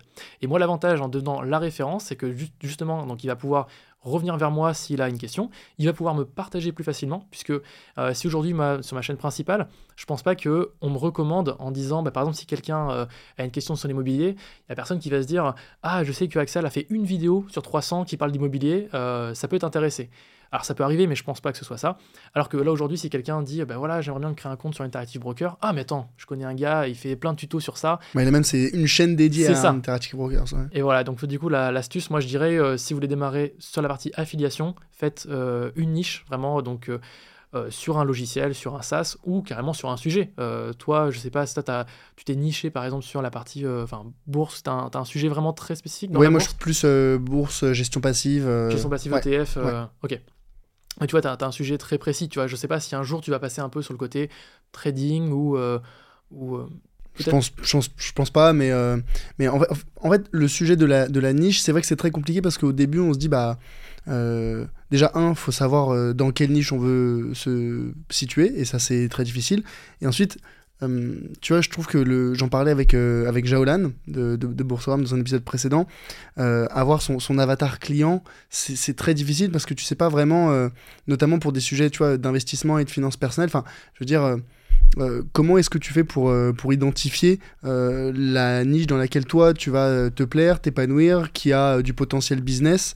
Je trouve que c'est, pas évident. Et donc, quand on dit, bah, tu vois, toi, tu as créé carrément une, une chaîne Interactive Brokers, mais là où je me dis, c'est un petit peu pas étrange, je comprends l'idée d'avoir une chaîne dédiée, mais là où je me dis, c'est que euh, en fait, ce qui limite un petit peu le potentiel d'une chaîne comme ça, et avec le, je suppose dans le titre des vidéos, il y a écrit Interactive Brokers ou comment voilà, euh, bah c'est très bien pour, pour eux, mais euh, je me dis si jamais je suis pas encore client chez Interactive Broker, si jamais justement je cherche un courtier, euh, bah, je sais pas si je vais cliquer sur une vidéo expliquant, tu vois, euh, comment faire ceci chez, chez Interactive Brokers.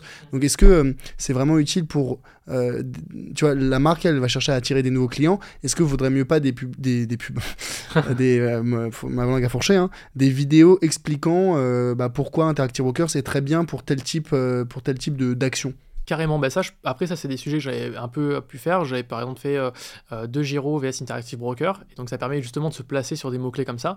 Euh, le gros avantage du coup de ce partenariat, c'est aussi pour ça que j'ai fait une chaîne dédiée à ce courtier, c'est que moi je suis rémunéré au clic sur mes liens. Donc c'est pas par ouverture de compte, c'est pour mes liens. Et donc, donc si les gens en fait suivent mon contenu et qui veulent soutenir ma chaîne, ils ont juste à cliquer sur le lien et je suis rémunéré.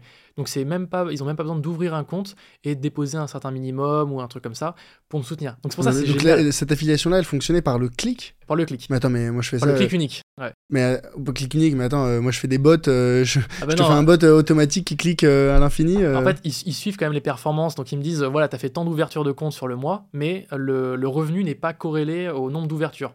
Donc, moi, l'avantage, c'est que ça me permet d'être pédagogique euh, sur euh, les contenus que je propose euh, sans être incentivé sur le nombre d'ouvertures. Parce qu'effectivement, si je suis, si j'ai que sur le nombre d'ouvertures, bah, je vais faire que des vidéos, Interactive Broker VS machin, pourquoi choisir Interactive Broker, les cinq avantages de faire Interactive Broker. Mais au final, ça aide pas vraiment l'audience. Et donc moi, idéalement, j'aimerais aider les gens à apprendre à investir sur la plateforme, comment l'utiliser, etc. Donc c'est pour ça que ce deal, très précisément, il est hyper intéressant. Effectivement, si par exemple, on a une affiliation sur Podia, euh, Zapier ou un logiciel ou n'importe quoi, bah, l'intérêt, c'est que la personne ouvre des comptes. Donc le, le- le type de vidéos vont pas Ouais. être les mêmes. Et c'est aussi, enfin, c'est pour ça que je trouve un peu dommage euh, des fois que les marques ne fassent pas plus ça, euh, parce qu'en fait, on trouve, bah, comme par exemple comme moi, une égérie ou un, un visage qui va balancer du contenu à fond, qui va expliquer à fond euh, la plateforme, sans avoir toute cette inertie qu'aurait un salarié qui serait embauché pour faire cette partie-là. Et je pense que ça coûterait aussi beaucoup moins cher pour la boîte. Moi, par exemple, je vois que Enfin, euh, par exemple, Trade Republic a récemment euh, commencé à tester des, des, euh, d'égérie, enfin, c'est des partenariats sur l'année avec certains influenceurs. Et en fait, donc, c'est un budget annuel qui est, dédié à un influenceur. Et l'influenceur va parler de la marque de manière un peu tempestive, donc sur Twitter, sur LinkedIn, sur tous ces réseaux. Et je trouve que c'est une super stratégie parce que ça te permet de faire du contenu qui est désintéressé du nombre d'ouvertures. Parce que si moi, aujourd'hui, par exemple, sur Trade Republic, j'ai un, deal d'ouverture de compte. Euh, donc ça veut dire que si je, si si je sais que j'arrive pas à ouvrir des comptes, ben, je vais arrêter de faire des, des contenus avec eux. Mais si je sais que je suis payé de toute façon euh, X euros par mois ou alors euh, d'une autre manière, par exemple au nombre de clics ou à quelque chose comme ça, ben là forcément ça me donne plus envie de faire du contenu autour de ça. Je, suis complètement d'accord avec toi et c'est vrai que c'est tout le sujet quand moi j'ai commencé un petit peu à m'ouvrir au sujet de, du sponsoring, que ce soit sur la newsletter, que ce soit sur le podcast, que ce soit sur n'importe quel type de contenu. As un petit peu les, deux approches. L'approche, euh, euh, on va dire, euh, à la rémunération proportionnelle de, euh, je sais pas, selon le nombre d'ouvertures de compte ou le taux de clics, ce genre de choses. Soit c'est un, c'est un fixe en disant, bah voilà, on vous paye X euros et on va apparaître, vous allez parler de nous dans tel contenu et tel contenu, un certain nombre de contenus. Les marques, elles sont assez friandes de ah bah euh, on fait euh, de l'affiliation uniquement et comme ça euh, si euh, les gens ils ouvrent des comptes bah c'est win-win donc voilà. Sauf que moi j'ai un peu des- un, un regard un peu c'est un peu délicat je trouve le sujet que de l'affiliation parce que imagine tu vois moi je sais pas j'ai ma newsletter là aujourd'hui j'ai bientôt euh, 10 000 abonnés dessus donc quand je fais un encart dans ma newsletter où je parle d'une d'un partenaire euh, ça apporte de la visibilité et il y a un lien dessus. Mais si jamais euh, et je pense que c'est le cas je sais pas je parle j'ai n'importe quoi euh, d'un courtier euh, en SCPI tu vois. Et que quelqu'un lit cette- cet encart là donc il entend parler de ce courtier mais il n'a pas le besoin à un instant T. Mais il l'a vu passer une fois deux fois trois fois. Et mais il n'a pas cliqué parce qu'il n'avait pas le besoin. Et je sais pas quelques semaines ou mois plus tard il a le besoin. Et donc là il se souvient que ah mais tel tel créateur de contenu que j'aime bien en a parlé une fois deux fois trois fois dix fois ah bah je vais aller sur leur site et hop ils vont entre guillemets passer commande. Et donc là, forcément, la personne, elle va, euh, elle aura, enfin, la publicité que tu as fait, elle aura marché pour la marque, mais toi, en tant que créateur de contenu, tu n'auras rien touché. Et ça, c'est un petit peu, c'est un petit peu délicat. C'est clair, c'est clair. Et c'est aussi pour ça que bah, aujourd'hui, les win-win, à part si c'est un truc où je sais que je vais ouvrir beaucoup de comptes, aujourd'hui, moi, j'accepte plus. Par exemple, mes grosses vidéos type masterclass, là, je suis payé un montant fixe plus l'affiliation. Et euh, clairement, je n'accepte plus du win-win directement. À, non, je veux dire à moins que, mais en fait, non, les contenus vidéo, par exemple, là aujourd'hui, je fais plus de win-win, c'est euh, forcément un montant fixe. Et aussi, je dirais. C'est quoi le, enfin, c'est comment tu détermines ce montant fixe? Ce montant fixe, en fait, ça, ça dépend des prix. Donc, pour donner un peu un ordre d'idée, aujourd'hui, moi sur ma chaîne, donc là, 60 000 abonnés, euh, moi je vends. En fait, ce que je, ce que j'explique aux marques à chaque fois, c'est que je vends pas mon audience, c'est que je vais pas euh, vendre la vidéo qui va s'afficher devant 60 000 personnes, parce qu'aujourd'hui YouTube ne fait plus ça. Aujourd'hui, YouTube va tester mon audience, va dire est-ce que cette vidéo vous plaît à euh, 5% de l'audience, et si ça marche, bah, elle va le diffuser au reste. Mais si ça marche pas, bah, elle va pas le diffuser au reste. Par contre, moi, ce que je vends, c'est l'expertise sur le référencement YouTube. Donc, je vais vendre la vidéo comme quoi elle est construite pour le référencement. Donc les gens ils vont taper euh, comment investir, enfin comment ouvrir un PEA, comment euh, créer sa micro-entreprise. Et donc moi c'est ces gens-là que je vais rechercher. Parce que ces gens qui vont rechercher, créer une micro-entreprise, ouvrir un PEA, etc., c'est des gens qui vont être actifs dans leur démarche. Alors que des gens qui sont dans mon audience, qui vont voir la vidéo passer, bah, ils vont pas se dire je vais ouvrir une, une micro-entreprise. Moi, ce que je cherche, c'est plutôt les gens qui vont rechercher une, quelque chose sur YouTube parce qu'ils vont être dans une démarche active. Et en plus, ces gens-là, ils vont être beaucoup plus enclins à écouter le message publicitaire, à pouvoir créer un compte, ouvrir une, euh, enfin, ouvrir, enfin, utiliser le service de la marque qui va leur faire gagner du temps, par exemple. Et donc, euh, du coup, voilà, moi, ce que je vends, c'est le placement sur YouTube euh, sur le long terme. Et donc, moi, aujourd'hui, je leur vends la vidéo entre 4000 et 5000 euros. Donc, ça va, je pense, probablement augmenter prochainement, mais c'est à peu près ces, taux-là. Et, et, voilà, et donc, moi, ce que je leur explique, c'est pas par rapport à un certain nombre d'abonnés. Parce que des fois, ils vont me comparer avec d'autres chaînes, soit qui vont être dédiées finance ou alors sur d'autres sujets. Ils vont me dire, mais toi, tu es beaucoup plus cher. Je leur dis, oui, je suis beaucoup plus cher, mais moi, je fais une vidéo de 30, 40, 50 minutes sur un sujet très précis avec de la recherche, de la pédagogie, parce que forcément, moi, des fois, c'est des sujets, des sujets que je connais pas forcément. Donc, il faut aussi que je me renseigne sur ces sujets-là. Je construis la vidéo, je leur explique que moi, je fais le sous-titrage, que je fais le le chapitrage, euh, que je mets des liens affiliés, que ma description est hyper léchée, hyper, euh, comment dire, euh, construite, construite, etc., bien, bien faite. Et quand je regarde la plupart des autres partenariats qui sont faits, en général, c'est une vidéo classique avec une petite intégration de 30 secondes sur le sujet et qui n'est pas forcément en lien avec le sujet. Moi, clairement, le, quand je vais parler d'une marque, c'est vraiment intégré dans le sujet. Typiquement, sur la vidéo sur l'immeuble de rapport que j'ai fait, j'ai fait deux heures et demie de comment j'investis dans mon immeuble de rapport, enfin comment j'ai fait cet investissement. J'explique la démarche, etc. Et en fait, le partenaire par lequel je suis passé, euh, c'est le sponsor de la vidéo. Donc euh, clairement, il a euh, toute sa place dans la vidéo. Et les gens qui se disent, ça me paraît compliqué d'investir tout seul dans un immeuble, ben, je vais passer par la marque en fait. Parce qu'ils vont se dire, ok, je vais faire comme Axel, je vais faire comme ça. Et donc là, le message publicitaire, il a tout, un, tout, a, tout intérêt là-dedans. quoi. Donc là, c'est de, vraiment deux approches très différentes. C'est une approche, euh, faire une vidéo pas généraliste, mais on va dire peut-être sur un sujet plus large, avec une audience plus large, mm. dans laquelle on va intégrer une publicité de 30 secondes euh, ou une minute sur le partenaire, mais il est entre guillemets jamais rementionné à euh, un autre moment. Et c'est vrai que, enfin, tu vois, moi je le vois beaucoup dans le dans l'espace YouTube en ce moment. Enfin, ça fait un moment, mais tu vois des des, des, des vidéos, je sais pas, de, de, de, comptes, de gros comptes hein, comme Trash ou Squeezie, etc., mm. qui font des vidéos très bien et le partenaire, c'est, euh, je sais pas moi, euh, Rhino Shield ou, euh, ou, NordVPN, ou enfin tu vois, des partenaires classiques, mhm. mais qui n'ont entre guillemets rien à voir avec le sujet de la vidéo et c'est un peu comme un cheveu sur la soupe.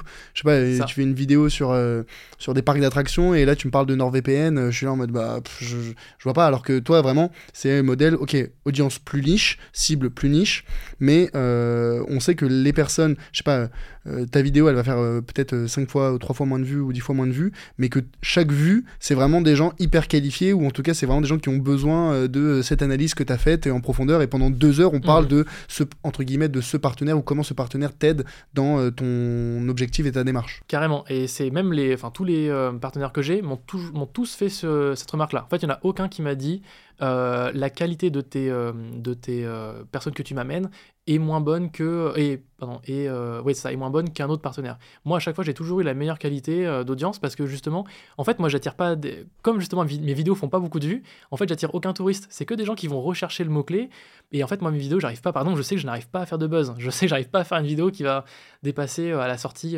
15 000 ou 20 000 vues parce que je sais pas forcément bah, comment bien gérer le titre ou la miniature peut-être mais par contre les gens qui recherchent bah, là je vais plus me, référencer. Oui parce que toi l'objectif c'est pas de te faire découvrir par le, euh, mur de suggestion. Ouais, voilà, la suggestion YouTube, c'est euh, des gens qui vont taper les mots-cles. Exactement. Moi, moi, ce que je vends, c'est vraiment un, placement euh, SEO. C'est aussi pour ça que je vends pas spécialement des sujets que j'ai déjà traités. Par exemple, sur le PEA, là, j'ai aujourd'hui un peu de mal à refaire un sujet complet sur le PEA, parce que j'ai déjà fait cette vidéo-là. Ou peut-être que je prendrais un, un, angle différent. Mais à chaque fois, j'essaie de faire une vidéo qui a un angle particulier pour mettre en, lumière et en valeur ce, ce partenaire.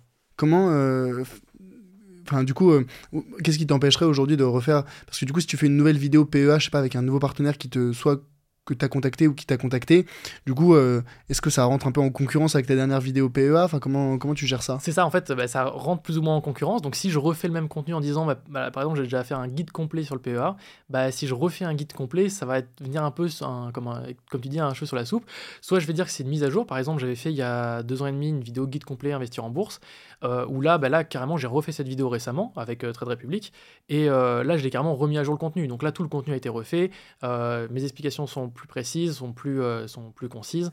Euh, donc la vidéo est meilleure en soi. Donc à part si la vidéo est vraiment meilleure et qu'il y a des choses qui ont changé, euh, là ça vaut le coup de refaire le contenu, mais sinon je le refais pas parce que ça n'a pas trop d'intérêt. Et même pour la marque, ça n'a pas d'intérêt parce que en fait les gens qui vont rechercher sur ma chaîne, ils vont tomber donc sur ces deux contenus-là, dire bah, lequel prendre? Donc, je sais pas si un intérêt. Donc, c'est pour ça que je vais essayer de trouver plutôt un angle différent. Par exemple, là, si je devais faire une vidéo sur l'assurance vie, bah, je ferais guide complet assurance vie. Et sinon, bah, je en ferai peut-être une autre, c'est assurance vie ESG ou un truc spécial environnement, par exemple. Ou alors sur les, focaliser sur les frais. Par exemple, je préfère une vidéo sur le guide complet de l'assurance vie et ensuite, euh, euh, comment dire, euh, gérer tous les frais en assurance vie. Donc là, ce sera focalisé sur les frais. Donc là, il y aura, un angle qui va être différent. Mais c'est vrai que ce, sujet de la qualité de, et la qualification de, l'audience, il est, clé. Déjà, un, par secteur, parce que les gens ne savent pas forcément, mais quand tu crées du contenu, par exemple, sur YouTube, dans la niche des finances personnelles et de l'investissement, ou si tu crées du contenu sur, je sais pas, la cuisine ou le tricot, euh, les revenus publicitaires ou la, qualité de ton audience, ça n'a pas du tout la même valeur et les revenus publicitaires que tu peux en tirer sont euh, extrêmement différents. Et même à l'intérieur d'une même niche, donc euh, exemple dans l'investissement ou les finances personnelles, si tu l'abordes par un angle grand public ou par un angle très précis comme le tien, pareil, t'as pas besoin de faire le même nombre de vues et les gens se disent ah ben j'ai besoin de faire 100 000, 200 000, 500 000 vues pour, pour vivre de mon activité. Pas du tout. Si jamais ton, ta vidéo, ton sujet, il est très ciblé, très niche, mais très précis et ça répond à un besoin fort pour euh, un ou plusieurs euh, acteurs, tu peux euh, très très très bien gagner ta vie.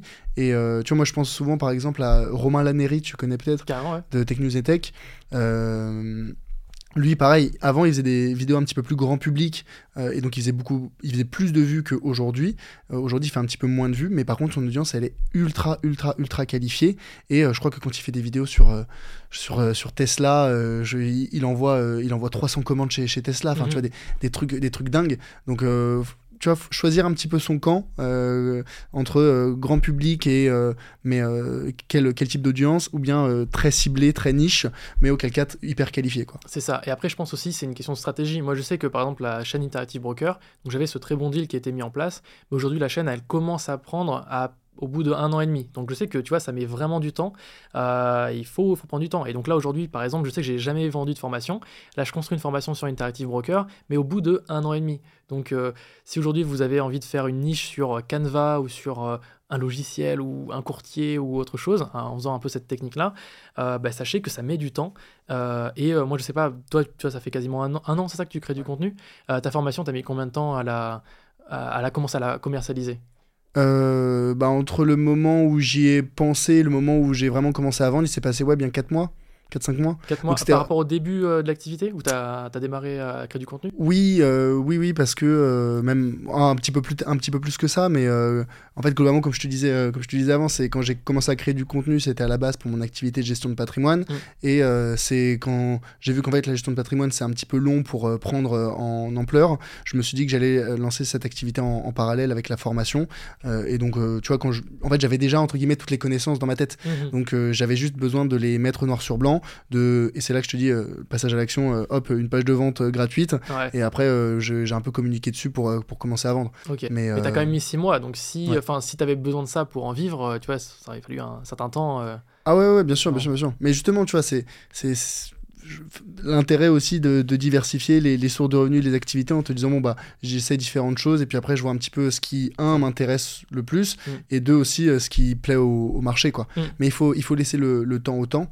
Euh, il faut le tester aussi comme tu dis bah faut le tester. Moi je sais que je vais tester la formation, ça se trouve ça va pas du tout marcher, bah je vais rester sur l'affiliation euh, Interactive Broker et ça fonctionnera comme ça. Hein. Bah bien sûr, bien sûr, bien sûr. Mais justement là tu du coup tu, tu veux essayer un petit peu le, le la formation dans dans ton livre, notamment, tu dis tu vises un petit peu le. Alors c'est un peu symbolique, mais le, un patrimoine de 1 million d'euros d'ici tes 30 ans. Mhm. Euh, déjà, un, pourquoi ce chiffre?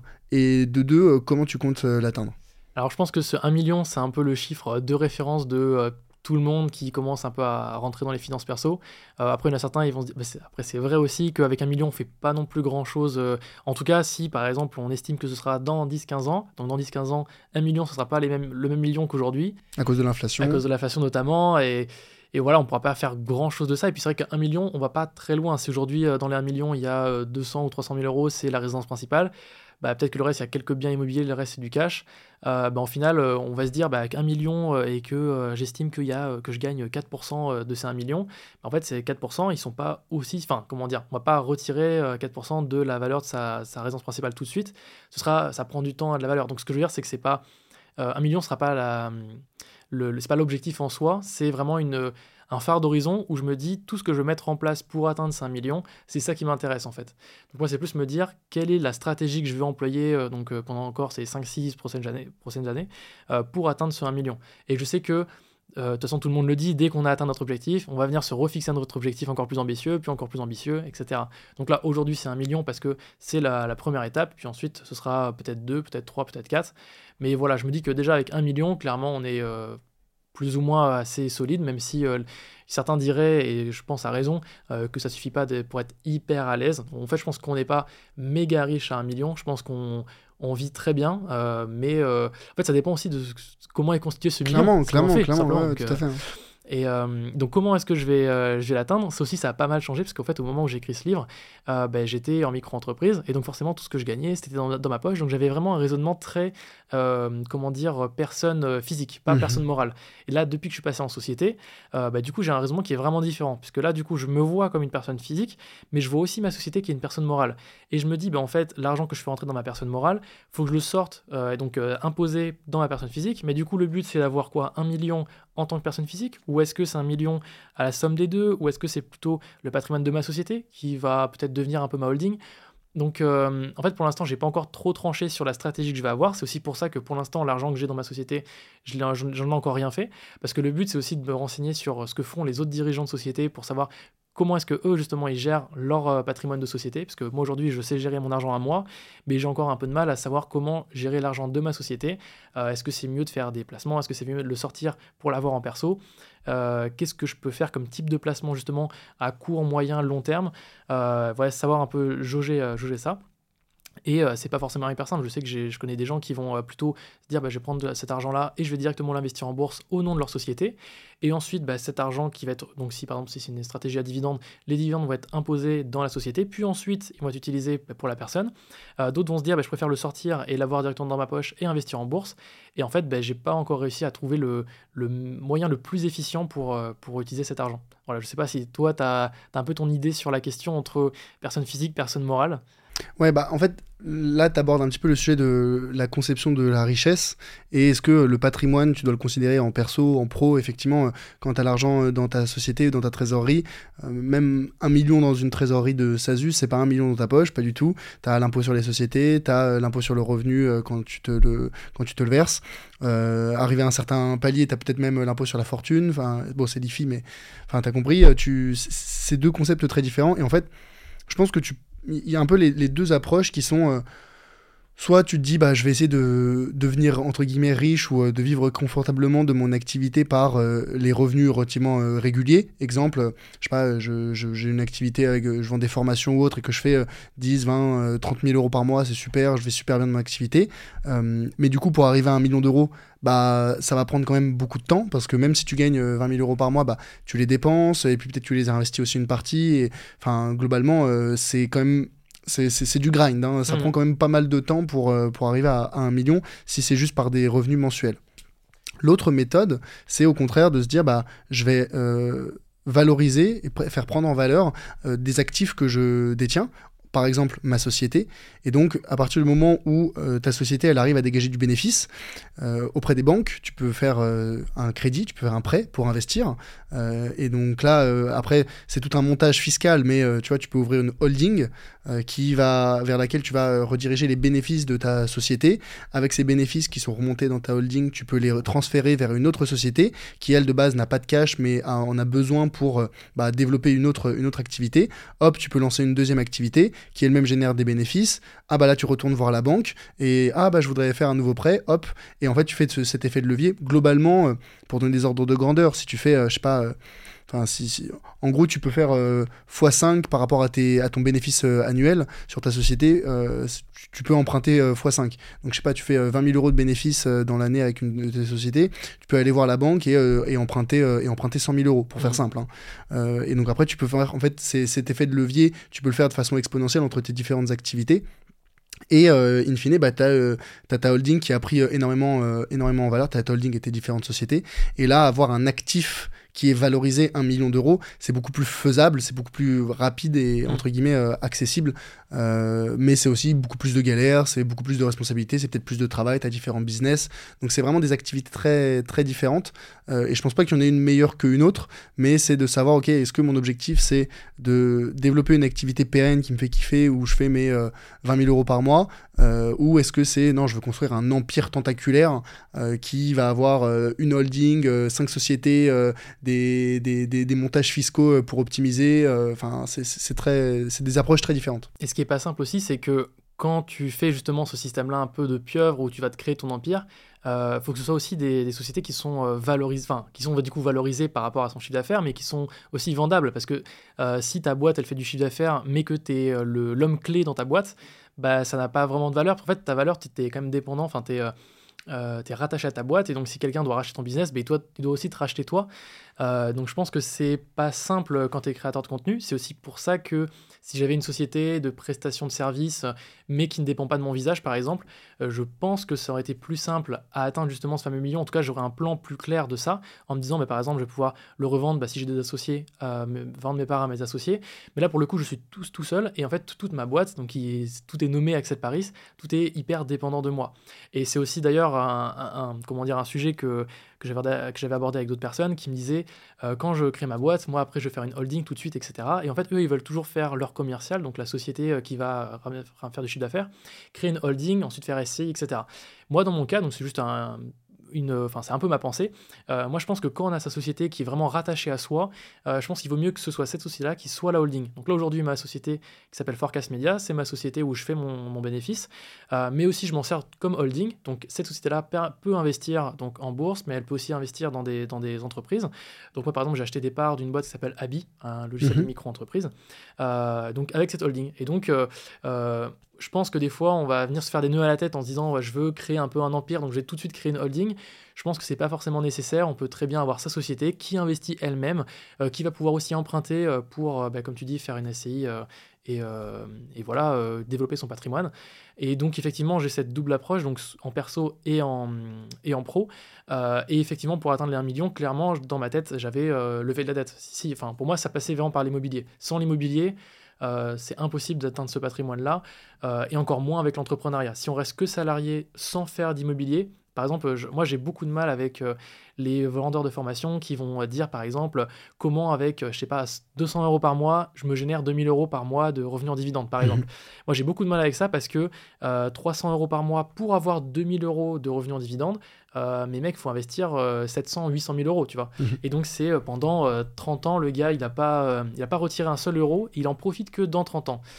et donc, moi, j'ai encore beaucoup de mal avec ces, ces méthodologies-là, donc je préfère dire que la partie investissement, c'est quelque chose, pour moi, je le vois plus comme une source de dépense, parce qu'en fait, quand tu investis, bah, c'est de l'argent que tu ne peux pas utiliser aujourd'hui pour faire tes courses, etc.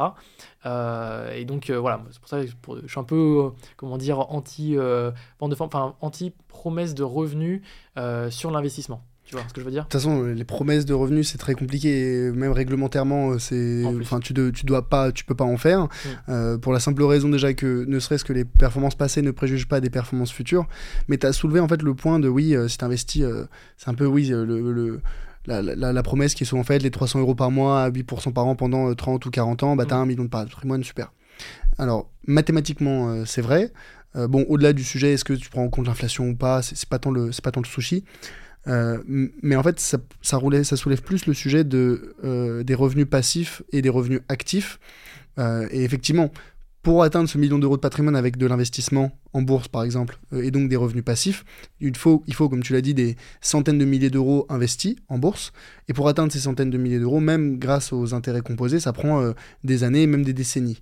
Euh, et donc la bonne, ou en tout cas la façon plus rapide d'atteindre ce million euh, de patrimoine, enfin euh, de ces centaines de milliers d'euros investis en bourse, bah, c'est de pouvoir investir plus que 300 euros par mois, hein, de pouvoir investir 500, 1000, 1500 et donc euh, d'avoir une bonne capacité d'épargne. Qui demande une bonne capacité d'épargne, bah, c'est des bons revenus. Et donc en fait, on en revient aux euh, revenus actifs. Hmm. Et donc moi, ce que je dis souvent, c'est que les revenus actifs, enfin les revenus passifs rendent libres parce que ça ne demande pas de travail supplémentaire pour être généré. Mais ce qui rend riche, c'est les revenus actifs. C'est ceux que tu vas développer soit avec ton salaire, le salariat, soit avec euh, les revenus de ton activité d'indépendant. Carrément, carrément. Et ensuite, bah, si on veut être que salarié, je pense que l'immobilier, c'est le meilleur moyen pour euh, devenir riche, en tout cas lever de la dette, parce que c'est comme ça qu'on s'enrichit vraiment. je pense pas qu'un salarié qui ne va faire que, effectivement, enfin, épargner son salaire pourra devenir riche. enfin, moi, en tout cas, j'ai beaucoup de mal avec ce discours. Et, euh, en fait, j'ai hâte de, voir ces personnes-là qui sont euh, entrepreneurs, les voir reprendre un travail de salarié, de, le tester et de le montrer 30 euh, ans plus tard. voilà, j'ai réussi. ouais, Pas que... ah, mais donc pour toi, donc là, le, le, le, ton plan, en tout cas, c'est développer l'activité entrepreneuriale pour améliorer tes revenus actifs, avoir un bon dossier auprès de la banque pour pouvoir lever de la dette et développer ton patrimoine immobilier. Et, ensuite? Et ensuite, euh, et ensuite euh, bah, très bonne question aussi, c'est, comme tu l'as soulevé, c'est aussi de valoriser l'entreprise, donc euh, pouvoir avoir quelque chose de quantifiable. Donc là, aujourd'hui, ma société, c'est moi. Et donc ça, c'est mon problème principal. Donc c'est aussi une des raisons pour lesquelles moi je fais euh, en ce moment deux choses. Donc j'ai passé la formation CIF euh, pour devenir conseiller en gestion de patrimoine. Euh, donc là je suis en train de passer le certificat AMF. Et la suite c'est de devenir courtier en assurance. L'avantage en étant courtier en assurance, ça me permet de pouvoir bah, déjà de compléter un peu mon offre entre guillemets parce que c'est une corde de plus que je vais pouvoir ajouter à mon arc. Et ça va me permettre notamment de valoriser l'actif de ma société. Parce qu'aujourd'hui l'actif de ma société c'est ma chaîne YouTube, les différents partenariats que j'ai. donc ça c'est actif mais qui n'est pas facilement revendable. Euh, et donc, en étant courtier, l'avantage, c'est que si je signe des contrats avec des clients, ça, c'est quelque chose qui est. Euh, la plupart des, courtiers et des assureurs, euh, enfin, ça, c'est des contrats qui ont une certaine valeur. Donc, aujourd'hui, si je signe, par exemple, un contrat de RC Pro ou de. Je sais pas, d'assurance emprunteur par exemple, admettons si c'est une RC Pro, la valeur du contrat, enfin le, le, revenu que ça va me générer en récurrent tous les mois sera peut-être 5 euros par mois. Donc ça va peut-être faire 60 euros par an. Et bien c'est 60 euros par an, donc ça va me rémunérer 60 euros par an, mais le jour où je veux vendre ma société, ben, je vais pouvoir vendre ce portefeuille de clients euh, valorisé à peut-être x2, x3 le revenu euh, annuel récurrent. Euh, et donc c'est une manière de valoriser ma société. Donc ça c'est une des manières aussi que je compte mettre en place. mais effectivement, après j'ai pas encore de vision très long terme sur le le sens, moi je pense que si je fais du, enfin, du contenu où je fais des, conseils et tout, c'est pour aider les gens de manière globale, peu importe les sujets. Donc là aujourd'hui c'est un peu entrepreneuriat, fiscalité, un peu tous ces sujets-là. Mais peut-être que dans trois ans, ben, je vais plus me focaliser sur la partie ben, que entrepreneuriat, ou alors peut-être que la partie euh, euh, bourse, ou alors peut-être que la partie euh, courtier, interactive broker par exemple, si j'arrive à, devenir l'égérie officielle et tout. Moi en fait, peu importe le moyen, moi ce que j'aime beaucoup c'est la pédagogie. j'aime beaucoup parler aussi, donc je suis une vraie pipelette. Donc j'aime bien mm. faire tout ça. Non, mais c'est super, super bien. Enfin, au contraire, non, mais tu, tu vois, tu. Là où, là où tu vas pouvoir vraiment enfin, te, te développer, t'épanouir, finalement, c'est euh, un, euh, est-ce que le, le, marché a besoin de, du sujet dont tu parles? Euh, Deux, est-ce que toi tu prends du plaisir à faire ça? Et trois, est-ce que c'est c'est rémunérateur? C'est-à-dire que forcément, si jamais ta niche ou ton sujet, c'est, je sais pas moi, bah, les, étudiants, tu vois, je trouve que c'est toujours un sujet un petit peu délicat quand ta niche c'est les étudiants, bah, c'est pas forcément des gens qui ont, qui ont, qui ont les moyens. Ouais. Donc, donc c'est toujours un petit peu délicat. Mais. Non mais du coup pour, pour avancer parce que bon il y a beaucoup beaucoup beaucoup de choses c'est super intéressant tu donnes pas mal de conseils sur justement la gestion des finances personnelles. Euh, c'est quoi peut-être selon toi euh, les questions qu'on te pose le plus et c'est quoi les erreurs les plus classiques que font euh, peut-être les jeunes, les jeunes actifs, comme mhm. tu dis dans ton livre, qui veulent se, qui veulent se lancer? Moi, je pense que la première erreur, enfin, en fait, je dirais la principale erreur, c'est de vouloir couvrir avant de savoir marcher et donc de vouloir tout de suite commencer à investir alors qu'ils n'ont pas d'épargne. Et ça, je pense que c'est bah, finalement une des erreurs que j'ai pu faire en personnel, euh, c'est de tout de suite vouloir beaucoup investir en bourse. Donc moi, comme j'avais mes revenus micro plus mon alternance, j'avais des gros revenus euh, en perso. J'ai beaucoup investi cet argent-là euh, en bourse. Et donc finalement, j'avais pas non plus trop d'épargne. Et donc dès l'instant on veut se mettre à par exemple faire de l'immobilier, l'immobilier requiert bah, beaucoup de d'épargne en cas de problème et donc notamment en cas de, cas de problème de toiture notamment. et, et, donc moi, mon, ma problématique, je pense que c'est quand j'ai commencé, je, je donne un, exemple par exemple, euh, si je gagnais 4000 euros net, je pense qu'il y avait peut-être 3000 euh, ou. Enfin, en gros, je vais dépenser, euh, admettons, 1500 euros pour mon lifestyle, donc loyer, nourriture, etc. donc il me reste 2500. Sur les 2500, je vais peut-être investir 2000 euros, donc je vais juste garder 500 euros d'épargne et 2000 euros que je en bourse. Donc ça m'a permis d'aller très vite sur comment dire, le portefeuille, enfin la valeur du portefeuille investi, mais du coup en épargne, j'avais finalement pas beaucoup. Et le truc, c'est qu'aujourd'hui, ben, moi qui veux faire l'immobilier, ben, en fait, euh, mettre des, apports de 10 000, 15 000, 20 000 euros, ben, ça, coûte très vite cher. Euh, et donc, euh, refile, enfin, donc, re, recharger, recharger Mmh. exactement 10 000 euros d'apport à coût de 500 euros par mois, ben, ça met 20 mois. Donc, ça Mm. met vraiment beaucoup de temps. Mm, mm, mm. Euh, donc mon conseil pour moi c'est de vraiment se faire une vraie épargne et euh, la, plupart des, la plupart du temps les gens euh, vont dire il faut se faire 6 mois d'épargne de sécurité donc en gros c'est euh, vos, ce que vous dépensez x 6 moi je suis plutôt contre ça. C'est à dire qu'en gros je suis encore plus euh, bon père de famille je dirais faites x 12 x 20 euh, parce que si vous dépensez moi par exemple je dépense 1500 euros par mois ça veut dire que ça me ferait arriver vers du 7 7 8 000 euros d'épargne. 7 8 000 euros c'est pas énorme hein. 7 8 000 euros c'est euh, j'ai un problème j'ai ma voiture qui tombe totalement en rage je dois la remplacer euh, j'ai un problème de, machi de machine à laver et j'ai un problème de toiture, et ben là j'ai plus rien, je suis à sec, euh, voilà. Donc euh, moi mon conseil c'est de vraiment se faire beaucoup d'épargne et ok on va se dire que l'inflation va venir grignoter son épargne etc. Moi je pense qu'il faut être comment dire enfin, il faut se préserver de ce discours-là parce que justement c'est quelque chose qui, qui est, qui est vendeur euh, pour les formations, pour les choses comme ça. Euh, je pense qu'il faut investir, en tout cas se créer une routine d'investissement de peut-être 50, 100 euros par mois pour démarrer tout de suite et se dire ben voilà je, je teste. Euh, mais vraiment prioriser sur l'épargne dans un premier temps. Vraiment, soyez méga à l'aise avec votre épargne et ensuite euh, commencez à investir. Et moi, je pense que c'était un peu mon, mon erreur, c'est de ne pas avoir assez investi. Enfin, pas assez. euh, avoir mis de côté, épargné. Ouais, mais tu, tu vois, justement, euh, en fait, c'est important de distinguer parce que pour moi, il y, a, il y a deux grandes épargnes, enfin, il y a trois grandes épargnes même. Tu as l'épargne euh, de précaution, comme dont tu parlais à l'instant, c'est pour les urgences, les aléas de la vie, comme euh, un dégât des eaux, une toiture, euh, je sais pas, une voiture qui tombe en panne, ce genre de choses. Et ensuite, tu as l'épargne pour les projets, et la troisième épargne, c'est l'épargne long terme. La troisième épargne, c'est celle qu'on investit en bourse ou en immobilier parce que c'est de la- de l'argent qu'on va immobiliser pendant un certain temps. Alors même si ça peut être relativement euh, liquide selon l'investissement, mais globalement l'idée c'est de pas y toucher. Mhm. Mais la priorité c'est déjà un l'épargne de précaution et moi tu vois ce que je vois, euh, moi je suis CIF CGP Mhm. et les clients que j'accompagne, je préconise entre euh, alors je suis peut-être tu me diras moins bon père de famille que toi, mais je, moi je préconise entre 3 et 6 mois de tes dépenses mensuelles selon la situation personnelle et professionnelle de la personne. Je m'explique. J'ai par exemple, je sais pas, euh, un quelqu'un que j'accompagne qui est euh, dans un CDI avec un excellent revenu, donc stabilité, tu vois, de l'activité, une grosse boîte. Enfin, il n'y a pas de raison qu'elle perde son emploi du jour au lendemain. Je- allez, j'extrapole un petit peu. Qui vit chez ses parents, qui a quasiment aucune dépense. Bon, globalement, pour ces profils-là, euh, avoir, euh, des dizaines et des dizaines de milliers d'euros euh, d'épargne de côté en cas d'urgence, je trouve que c'est un peu, c'est un peu sous-optimal, quoi. Mm. Alors, bien évidemment, le critère numéro un pour euh, le choix du montant, c'est absolument la sérénité. C'est est-ce que ce soir, je vais me coucher et je vais dormir sur mes deux oreilles en sachant que j'ai X euros euh, sur mon compte en banque? Il y en a qui sont pas du tout averses à- face à, tu vois, à, ce, à ce risque et qui se disent, ah ben non, moi, euh, j'ai, tu vois, 5 000 euros, 10 000 euros en- sur, sur un compte épargne, sur un livret, et ça me convient très bien. Et je connais d'autres personnes qui, même si avec des, qui gagnent des très bons revenus, qui sont à me dire, bah non, non, moi je, je veux avoir 20, 30, 40 000 euros sur des, Mm. tu vois, d'épargne, de précaution, euh, pour euh, me sentir bien et me sentir à l'aise parce que je veux pouvoir aider des parents, des proches, des amis, peu importe. Ouais. Donc, numéro un, c'est d'abord déterminer le chiffre avec lequel on est confortable et ensuite regarder si c'est euh, rationnel ou pas. Tu vois, c'est souvent la distinction qu'il faut faire entre raisonnable et rationnel. Mm. Rationnel, c'est de dire, ok, rationnellement, je dois avoir, euh, allez, 6 mois de mes dépenses sur un livret. Oui, mais euh, est-ce que c'est raisonnable par rapport à, tu vois, moi, ce que j'aime, euh, ce qui me permet de dormir confortablement Mhm. Et le deuxième type d'épargne, c'est l'épargne donc pour les projets. Et donc là, euh, tu vois, si jamais tu as besoin effectivement de mettre, je sais pas, euh, 20 000 euros d'apport pour un investissement immobilier, bah, c'est à distinguer, c'est vraiment à, à distinguer de l'épargne de précaution, quoi. Mhm. Tu vois, c'est l'épargne de précaution, c'est pour les choses, c'est pour les imprévus. L'épargne pour les projets, c'est pour les projets qui sont prévus. Et la troisième catégorie c'est l'épargne pour les pour le long terme. Mais donc c'est les trois catégories à identifier à évaluer à mesurer et aussi encore une fois le principal c'est d'être à l'aise avec ce chiffre quoi Ouais, carrément de, dissocier. Et euh, bah, tu as bien fait de le, remarquer. En fait, c'est vrai que quand, je parlais d'épargne, je parlais du coup de l'épargne globale. euh, parce qu'effectivement, tu as l'épargne d'urgence. Euh, moi, ce que j'aime bien faire, c'est faire donc un, panier. En gros, je fais sur Revolut. Tu vois, j'ai un coffre dans lequel je viens de mettre tous les mois du coup de l'épargne d'urgence dedans.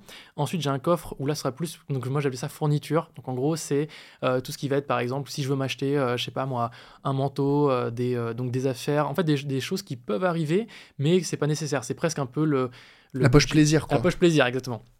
Et enfin, euh, donc effectivement, une poche aussi projet pour chaque projet et une poche vacances. Parce qu'en fait, la poche vacances, ça arrive deux, trois fois dans l'année et des fois, c'est des coûts de 1000, 2000 euros en fonction de ce qu'on fait, si on part à l'étranger, etc. Et donc, bah, c'est vraiment, je pense, quatre poches qui sont, euh, qui sont distinguées. Donc, moi, j'ai coupé donc, ces quatre, dans ces quatre poches-là. Euh, effectivement, je pense que la, moi, du coup, quand je parlais de, six, de plus de 6 fois, donc peut-être x 10 ou x 12, c'était la somme de ces quatre. Global, quoi. Voilà, exactement. En fonction des, des, des, des, des envies, effectivement. Si la personne ne veut pas du tout faire d'immobilier, va être euh, que sur des actifs 100% euh, liquides, liquide, etc. Euh, effectivement, avoir x10, x12, ça n'a pas de sens. et autant, comme tu dis, si la personne vit chez ses parents, qu'elle est célibataire, qu'elle n'a pas de famille, qu'elle n'a pas de projet d'achat, bah, autant pas avoir autant de liquidité, c'est clair. Ouais, faut pas, faut pas surdimensionner, faut pas sous-dimensionner non plus. Vaut mieux sur que sous, mm. surtout quand on parle de, sécurité. Mais c'est important de voilà décomposer ce sujet de, de l'épargne parce que souvent c'est un peu un, un, un voile opaque que les gens se mettent en disant bah de combien j'ai besoin je sais pas et euh, de sous-dimensionner c'est euh, mettre en danger sa sécurité financière. De surdimensionner c'est euh, bah, limiter le développement de son patrimoine parce que c'est du capital que tu aurais pu aurais pu investir. Mais toi du coup dans là tu, tu fais pas de conseils tu fais pas de conseils personnalisés on va dire. Là tu es en train de passer les certifications AMF et compagnie. C'est pour avoir donc tu, tu disais une activité de courtage mais est-ce que tu veux aussi avoir vraiment un, un cabinet de gestion de patrimoine euh, et avoir un portefeuille de clients euh, comme ça Je pense que je vais potentiellement proposer ce service. Après, je vais bien voir, du coup, je vais proposer, je vais le tester et je vais voir si j'ai une demande ou pas. Aujourd'hui, comme je suis très généraliste, du coup, sur un peu tous ces sujets, donc entrepreneuriat, euh, donc finance, etc., je suis pas sûr d'avoir une grosse demande. Mais sait-on jamais, en tout cas je vais le proposer, je vais le tester, euh, mais ce ne sera pas mon focus. Moi je pense que mon focus sera plus sur la partie donc, de rester indépendant, de ne pas avoir trop de clients à gérer, donc d'être plus sur une démarche B2B plutôt que B2C mhm. pour l'instant. Parce qu'en fait B2B ça permet d'avoir des plus gros, comment dire, budgets d'un coup. Donc en gros je vais faire une vidéo, je vais avoir bah, par exemple pour le coup 5000 euros, euh, ce sera beaucoup plus que de facturer à l'heure ou facturer... Euh, du coup, enfin, du coup, bah je vais dire à l'heure, bah oui, forcément, si je suis CGPI, ce sera à l'heure. Euh, voilà, donc ça c'est un peu ma strat pour l'instant. Après, ça peut changer en fonction des, demandes. Quoi. Bah, en fait, tu vois, tu as, les deux, et euh, moi qui fais euh, et la gestion de patrimoine et bah, de la partie formation, c'est vrai que ça répond à des besoins différents. Et tu vois, je sais pas, tu dis, je vais pas, je sais pas si je vais avoir de la demande là-dedans. Tu vois, à partir du moment où tu communiques, que tu proposes ce service-là, que dans, tu crées du contenu, où tu apportes de la valeur, où les gens se disent, ah, les valeurs de Axel, sa vision de l'argent, de l'investissement, du développement personnel sont alignées avec mes valeurs, bah, ah, s'il peut proposer des conseils sur des assurances, sur du courtage, sur que sais-je, bon, y a pas je pense il n'y a pas de raison pour que tu n'aies pas, de, pas de demande, tu vois. Et c'est très complémentaire, parce qu'il y a des personnes qui vont regarder tes vidéos, tu vois, comment faire ceci avec un Brokers, etc. Bah, c'est des gens qui vont mettre les mains dans le cambouis et veulent se former et être relativement autonomes dans la gestion de leurs investissements. Ces personnes-là, elles ont besoin bah, de formation et d'accompagnement. À l'inverse, tu as des personnes qui ont conscience de l'importance d'investir, mais qui ne se sentent pas de faire toute la démarche, de trouver les partenaires, de passer les contrats, de faire la gestion, de mettre à jour la stratégie, auquel cas elles veulent déléguer à 100%. Et donc là, la partie euh, gestion de patrimoine est... Euh, euh, on va dire parfaitement adaptée. Exactement. Et ce qui est bien, c'est que du coup, c'est ça répond à un spectre en fait de tout. C'est que tu vas aller taper sur des clients qui vont donc effectivement qui veulent avoir les mains dans le cambouis et d'autres qui ne le veulent pas. Et donc c'est bien, c'est que tu as un peu toute cette tout, ce, tout cet échantillon-là.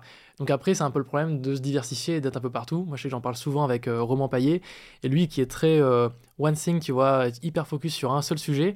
Moi, je suis totalement l'inverse. Je veux tester plein de, plein de trucs, je veux faire plein de trucs en même temps, et euh, quand je vois que ça me saoule ou que j'ai envie d'arrêter, bah, je kill le projet à ce moment-là.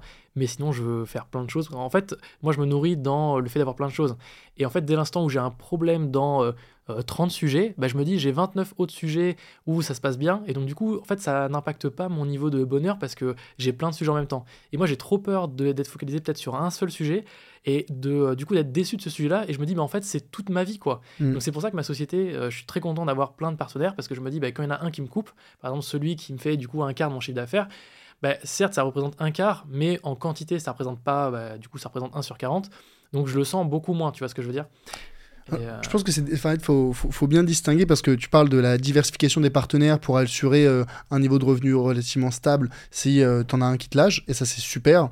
Mais il faut le distinguer un petit peu des gens qui se, sont toujours à la recherche du shiny object et qui ah, sont intéressés par tel sujet et qui vont laisser tomber leur ah oui, projet faut pas précédent. laisser tomber exactement. C'est ça, et tu vois, du, à changer tout le temps, en fait, que ce soit de niche, de sujet, d'intérêt, bah, tu t'avances pas dans tes projets et il y a un moment, il faut un petit peu, un petit peu se focus. Mm. Mais c'est quand même bien de, diversifier, mais enfin voilà, faut pas, faut pas non plus trop, euh, je pense, euh, changer. Euh, faut pas faire la girouette dans tes projets, quoi. Non, c'est clair, c'est clair. C'est aussi pour ça que je pense que ça marche dans mon cas, c'est parce que quand par exemple je vais faire un nouveau partenaire, c'est une vidéo qui est publiée, qui est finie, donc en fait je peux passer à autre chose finalement après ça.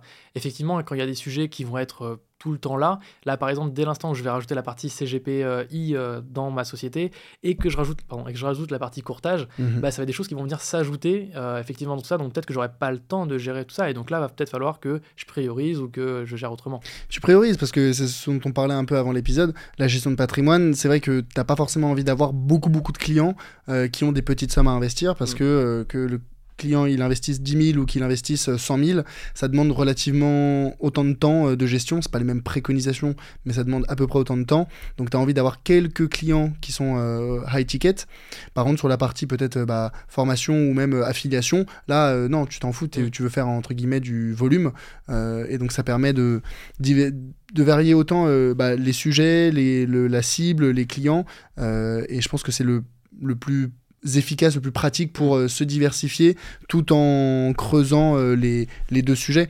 Tu vois, moi, la partie gestion de patrimoine, bah, ça prend, je pense, aujourd'hui, peut-être, euh, allez, 15% de mon temps. Mmh. et c'est à peu près autant le pourcentage sur mes, mes, revenus. mais il y, y, a aussi la partie tu vois, coaching que je fais. Donc, je fais des sessions en one-one. Mmh. donc, c'est plus de l'indépendance un petit peu pour le coup. Euh, et enfin, c'est des, des, ça reste des revenus significatifs. Euh, c'est quand même euh, assez, assez important. Et c'est pareil, pas la même cible. C'est, tu vois, la formation, c'est ceux qui veulent se former et gérer par eux-mêmes. La gestion de patrimoine, c'est ceux qui veulent déléguer à 100%. et la partie coaching, c'est pour des personnes qui ont des besoins très précis, particuliers, qui n'ont pas forcément envie de suivre toute une formation, de rejoindre une communauté, ce genre de choses, qui ont peut-être déjà mis des éléments en place, mais qui ont juste besoin d'un avis d'un professionnel à un instant T sur un élément particulier mhm. sur, je sais pas, une opération immobilière, euh, mon avis sur euh, leur portefeuille boursier, et auquel cas, boum, euh, on book une heure ou deux, et, et, elles ont ce, on répond à ce, à ce besoin précis. Ok, bah, j'ai la, exactement la, même vision et puis aussi le côté CGPI, je trouve que c'est important d'avoir un... Enfin, tu sais que tu as un impact sur les finances de la personne. Euh, j'ai discuté avec des personnes qui étaient donc CGP dans des réseaux de courtage, dans des réseaux de, CGP. Euh, et, en fait, ce que je mets pas trop dans l'approche, c'est qu'ils disaient, euh, en gros, tout le monde a besoin des conseils de CGP, etc. Et en fait, même pour une personne qui va être étudiante et qui va avoir 4000 euros d'épargne, on va lui conseiller d'ouvrir une assurance vie avec 1000 euros dessus bah, je suis pas trop d'accord parce que en fait, euh, moi le premier conseil que je donnerais à quelqu'un comme ça, bah, c'est déjà euh, principalement de focaliser sur l'épargne et ensuite d'aller plutôt taper sur du livret euh, LEP, d'aller livrer, sur de l'épargne donc plutôt court terme, assez, qu'on peut libérer tout de suite et par exemple prioriser le PEA. L'avant, enfin le, le, petit souci, je trouve en tout cas dans le côté CGP dans les réseaux, c'est qu'ils vont prioriser les produits qu'ils ont en portefeuille, donc ce qui est totalement, comment dire bah, normal de prioriser euh, les, les, produits que les CGP ont dans leur portefeuille. Mais moi, j'ai beaucoup de mal parce qu'en fait, ils vont pas euh, pouvoir parler des autres produits comme bah, les produits bancaires, les, livrets notamment, euh, le PEA ou d'autres types de placements qui ne vont pas forcément avoir en portefeuille. Mais pourquoi ils le font pas? Pourquoi ils le font pas? Parce qu'ils n'ont pas un intérêt financier à le faire. Et donc c'est ça, c'est là où j'ai un peu de mal. Et, et donc du coup, moi ce qui m'embête, c'est que par exemple pour quelqu'un qui va avoir quelques milliers d'euros d'épargne, euh, on va lui dire mais non, mais c'est bien euh, pour elle d'investir euh, sur, un, sur une assurance vie. Bah, je suis pas trop d'accord. Et donc, admettons, ça a un intérêt. Donc, effectivement, enfin, c'est mieux qu'elle investisse sur quelque chose, qu'elle fasse rien de son épargne. Donc il y a un intérêt pour elle, mais je trouve que l'impact que tu as, en fait, il est très faible. Donc je préfère donner ces conseils de CGP indépendant ou CGP tout court à quelqu'un avec qui tu sais que tu auras un impact, donc qui aura 50 000, 100 000, 200 000 euros à investir, parce qu'il y aura un impact qui va être positif pour elle. Quoi. Parce que là, mais là, tu touches euh, à tout le sujet de euh, l'intérêt financier qu'ont euh, les, partenaires ou certains CGP dans leurs préconisations. Bah oui, forcément, ils vont te dire le petit jeune ouvrez une assurance vie, même peut-être bancaire, tu vois. Enfin, pas forcément un CGP, mais ça peut être un conseiller bancaire qui préconise ça.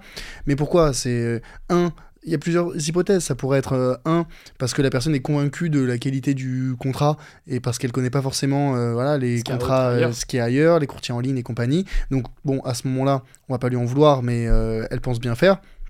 C'est aussi parce que ça verrouille ce client et que Mm. tu te dis bon bah maintenant euh, il est chez nous, il a ouvert son contrat d'assurance vie euh, ou n'importe quel autre type de contrat. C'est vrai que c'est plus difficile ou c'est plus rare. Les gens n'ont pas forcément envie de faire la démarche de transférer, je sais pas, Mm. un PER euh, ou même une assurance vie. Enfin, tu peux pas, mais un PER tu peux. C'est un, un petit peu euh, fastidieux.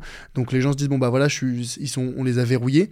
Euh, mais une, une solution à ça euh, que, que- tu vois, euh, c'est effectivement faire du, du conseil, euh, du conseil indépendant, Mm. euh, de pas avoir de partenaire euh, bancaire, ou même si tu en as, mais ou avoir un spectre suffisamment large de partenaires pour être, euh, on va dire, euh, objectif dans tes préconisations, ce que tu fais un petit peu en fait avec tes, tes partenaires YouTube. Exactement. Mais en fait, je sais que c'est aussi pas simple parce que d'un autre côté, quand tu vas dire bah, je vais payer, je vais te payer par exemple à l'heure, donc je sais pas com- comment, comment ça se price encore euh, les, les CGP, etc. Donc je vais le découvrir prochainement. Tu me diras aussi. Et en fait, ce qui est un peu dommage, c'est que tu te dis bah, par exemple, je vais avoir un client qui va avoir 100 000, un autre qui va avoir euh, par exemple 2 millions. Et bien en fait, euh, euh, tu vas avoir le même conseil, donc forcément tu vas te dire bah, je vais me rémunérer pareil, mais en même temps, l'impact que tu vas avoir sur son patrimoine va pas être le même. Et donc il va gagner plus s'il a 2 millions à placer plutôt que 100, euh, que 100 000 ou 200 000. Et donc, dans ce cas-là, tu te dis des fois, enfin, moi, ce que je peux comprendre, hein, bah, que tu mérites d'avoir plus en rétribution. Donc, c'est normal aussi, euh, enfin, tu vois, c'est un Bah, la, milieu à avoir. la méthodo, c'est euh, généralement quand tu fais du conseil indépendant, tu peux euh, avoir un pourcentage de rétrocession, enfin pas de rétrocession, mais un pourcentage d'honoraires qui est, qui est basé sur le patrimoine de la personne Mais ça, en étant en CGPI, du coup? En étant CGPI. D'accord. Exactement, exactement. Donc en fait, c'est- pas, tu vois, t'es pas rémunéré par les partenaires, mais c'est juste de dire, bah voilà, euh, là- L'impact, en fait, c'est pour, c'est ça, C'est pour rémunérer l'impact que tu auras sur le patrimoine. Exactement. Et donc, si la personne a, je sais pas moi, euh, un million d'euros de, de- de patrimoine, enfin, tu vas gérer pour lui un million d'euros de, de patrimoine et que tu as, je sais pas moi, euh, 1%, euh, tu vois, tes, tes honoraires, c'est 1% du patrimoine géré, bah voilà, chaque année, la personne va te payer 10 000 euros. euh, Mhm. Et ça, c'est une, une façon de faire. Mais Ok. tu vois, si tu veux, moi, mon, mon mode de fonctionnement, c'est. euh, moi, j'ai des honoraires. Si jamais on fait un accompagnement patrimonial pour définir la stratégie ensemble, il y a un, y a un, un tarif fixe. Euh, qui est pour la définition de la stratégie, donc la mise en place de la stratégie, qui est pour moi aujourd'hui c'est 1200 euros, tu vois. Mhm. Bon, Peut-être que ça, ça va sûrement évoluer avec le, le temps, mais en tout cas euh, là en novembre 2023 c'est ça. Et, euh, et ceux qui veulent du, du coaching en one-one, en une heure, c'est 250 euros de l'heure, tu vois. Mhm. Euh, et après, à, à partir de ça, bah, tu, tu, tu adaptes. Et en fait, selon, si jamais j'ai des préconisations qui passent par des partenaires que j'avais déjà et donc je touche des rétrocessions, bah, le client est également prévenu. Mais vu que je ne dépends pas de ces rétrocessions pour vivre, pour manger entre guillemets à la fin du mois, ça me permet de garder une objectivité dans les préconisations. D'accord. Et donc, euh, tu vois, tu peux avoir, euh, tu peux tout de même toucher des rétrocessions, mais être objectif dans tes préconisations. Ouais. Si euh, derrière, bah, tu as tout de même mis en place des. Un des- minimum, comme tu dis. Exactement, exactement. Ok. C'est une façon de faire. Mais euh, et donc, donc, si j'ai bien compris, là, toi, tu as la chaîne YouTube, tu es en train de passer euh, courtier. euh, mais aujourd'hui, la majorité de tes revenus, c'est euh, l'affiliation. Peut-être pour, pour terminer un petit peu, moi, j'aimerais bien comprendre juste, c'est quoi tes, tes conseils euh, pour euh, lancer un modèle, euh, un business d'affiliation? Euh, Là, aujourd'hui, ça, fait, ça te génère combien de revenus par mois? Et euh, comment est-ce que tu... Quels sont les conseils que tu donnerais pour quelqu'un qui voudrait se lancer un petit peu dans l'affiliation? Alors là, aujourd'hui, l'affiliation, euh, je dirais que ça représente 80% de mon chiffre d'affaires, 75 ou 80% de mon chiffre d'affaires. Donc là, sur l'année, ça doit faire à peu près 75 ou 80 000 euros de, CA. Euh, dans ces 80 000 euros, bah, il y a du coup un partenaire qui m'a fait une grosse partie. Après, tout le reste, c'est divisé, mais ça reste quand même la loi de 80-20. Donc euh, je dirais que j'ai 6-7 partenaires qui font quand même un bon 80% de ces fameux euh, 70-80%. Sur 35-40, quoi. C'est ça, exactement. Donc, il y en a vraiment, c'est bah, par exemple les offres bancaires, ça ouvre beaucoup plus parce que c'est facile d'ouvrir un compte bancaire plutôt que euh, investir dans des SCPI, par exemple. Ça, ça rapporte beaucoup moins. Euh, et donc, euh, du coup, euh, moi, mon conseil, je dirais, c'est. Ça dépend un peu de sa stratégie. Si on veut refaire un peu comme moi et donc d'avoir plein de partenaires, clairement, ça va prendre beaucoup de temps et il va falloir faire des sujets bah, spécifiques dans chacun de, ces sujets.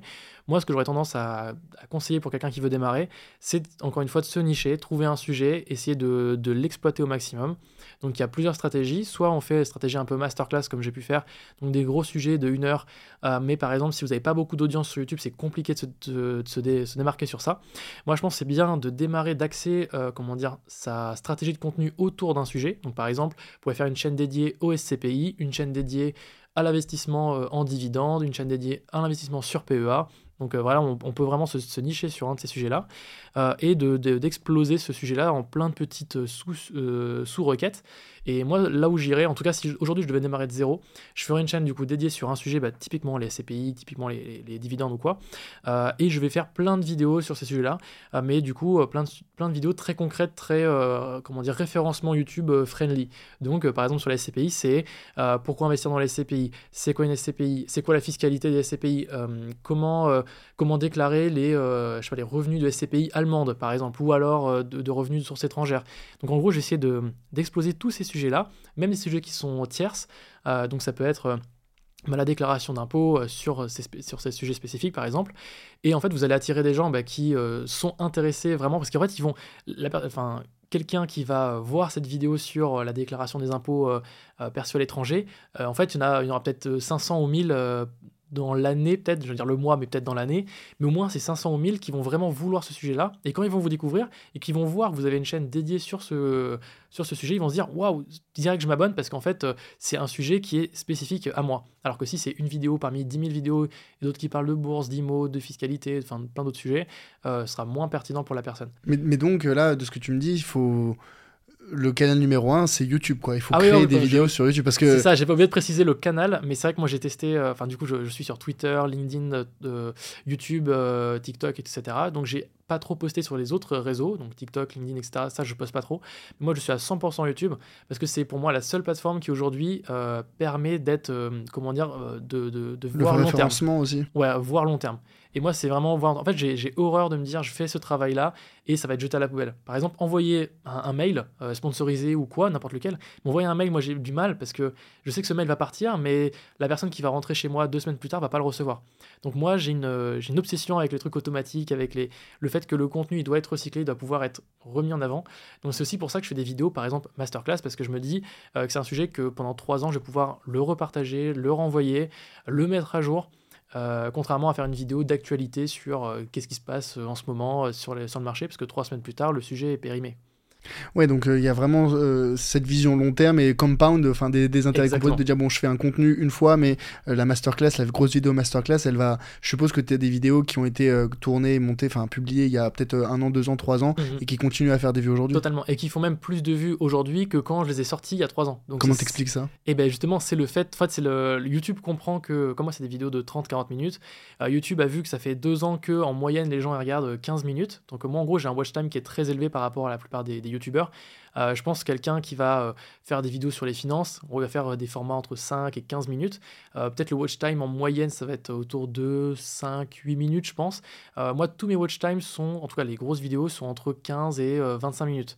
Donc c'est très élevé et YouTube le comprend et donc il a tout intérêt à pousser ma vidéo puisque plus c'est long, plus les gens regardent la vidéo longtemps, plus ils peuvent placer des publicités au cours de la vidéo. Donc c'est tout un intérêt enfin pour tout le monde quoi. Ouais bah je, je, le vois bien euh, même là moi avec euh, la chaîne YouTube qui est encore bébé hein, tu vois mhm. que, que j'ai lancé il y a pas très longtemps. Euh, Sans l'effet Bah en fait c'est surtout la question du watch time et de la durée des vidéos et de la durée moyenne. tu vois moi sur les épisodes de podcast qui durent 1h30, 1h45 voire pas peut-être 2 heures comme l'épisode d'aujourd'hui, bah, je sais que le watch time moyen il est autour de 20 minutes tu vois. Mhm. ce qui est très élevé pour YouTube en moyenne mais proportionnellement, on va dire, au reste de la vidéo, c'est relativement faible, quoi. Bah, ça reste quand même très très élevé. Enfin, tu regardes enfin, parce que toi, du coup, tu as une qualité de vidéo qui est quand même très élevée. Euh, si tu regardes la plupart des interviews, on va dire classiques sur euh, un Google Meet ou n'importe quoi, je pense pas que la moyenne ce soit 20 minutes. Donc moi, je pense que tu as un très, enfin, clairement, c'est un très bon score. Et aussi un truc que je voulais rajouter sur la partie euh, pourquoi faire une chaîne euh, sur un sujet plutôt dédié, niché, sur un sujet spécifique, c'est euh, pour moi c'est ça qui fait que YouTube va comprendre que vous avez un, un, super sujet et qui va vous pousser, c'est de pouvoir générer une boucle de lecture. Donc en gros, quand quelqu'un va arriver sur votre chaîne sur un sujet spécifique, justement, il va voir dans toutes les recommandations, donc à droite de la vidéo et euh, quand ils vont arriver sur votre chaîne, ils vont voir d'autres sujets en diagonale. Et en fait, dès qu'ils vous découvrent, enfin, l'idée, l'idéal, c'est vraiment quand quelqu'un découvre une de vos vidéos, c'est qu'il clique sur d'autres vidéos parce qu'ils se disent, ok, ça, ça, m'intéresse, ça, ça m'intéresse, ça, ça m'intéresse. Et donc, du coup, de créer une boucle de lecture. Moi, je sais que, euh, par exemple, quand je vais sur une chaîne, enfin, je cherchais par exemple euh, comment je sais pas moi, comment euh, prendre une belle vidéo pour un podcast par exemple. Je suis tombé sur une chaîne euh, YouTube. Je vais regarder aussi par curiosité les autres vidéos que propose cette chaîne et je vais voir ah mais cette vidéo concerne aussi les podcasts ou comment filmer un podcast ou celle-ci concerne comment filmer une vidéo, comment comment dire paramétrer sa caméra. Donc là je vais regarder 3 4 vidéos de cette même personne. Et là c'est golden parce que YouTube adore ça Parce qu'en fait, au lieu de passer finalement que 5 minutes sur une vidéo, bah, je vais passer 5 minutes plus 5 minutes plus 5 minutes plus 5 minutes sur 4 vidéos totales. Et ben l'idéal, c'est de faire exactement la même chose sur sa chaîne, faire une boucle de lecture. Parce que si vous faites une vidéo, euh, enfin, moi j'ai fait une grosse vidéo sur l'immobilier, mais la plupart de mes autres vidéos vont parler d'entrepreneuriat, bah, il n'y a personne qui va commencer la vidéo immobilier et qui va se dire waouh, putain, ça m'intéresse d'ouvrir un PEA euh, au même moment, tu vois. Ouais, donc en fait, euh, c'est et notamment l'intérêt en fin de vidéo euh, de dire ah bah si cette vidéo vous a plu, je vous recommande telle autre vidéo de ma chaîne qui, qui, qui, fait sens quoi. Pour, Et voir même à l'intérieur du contenu, vraiment recommander des sujets. Par exemple, vous dites voilà, dans cette vidéo, on va voir comment faire ci, ça et ça.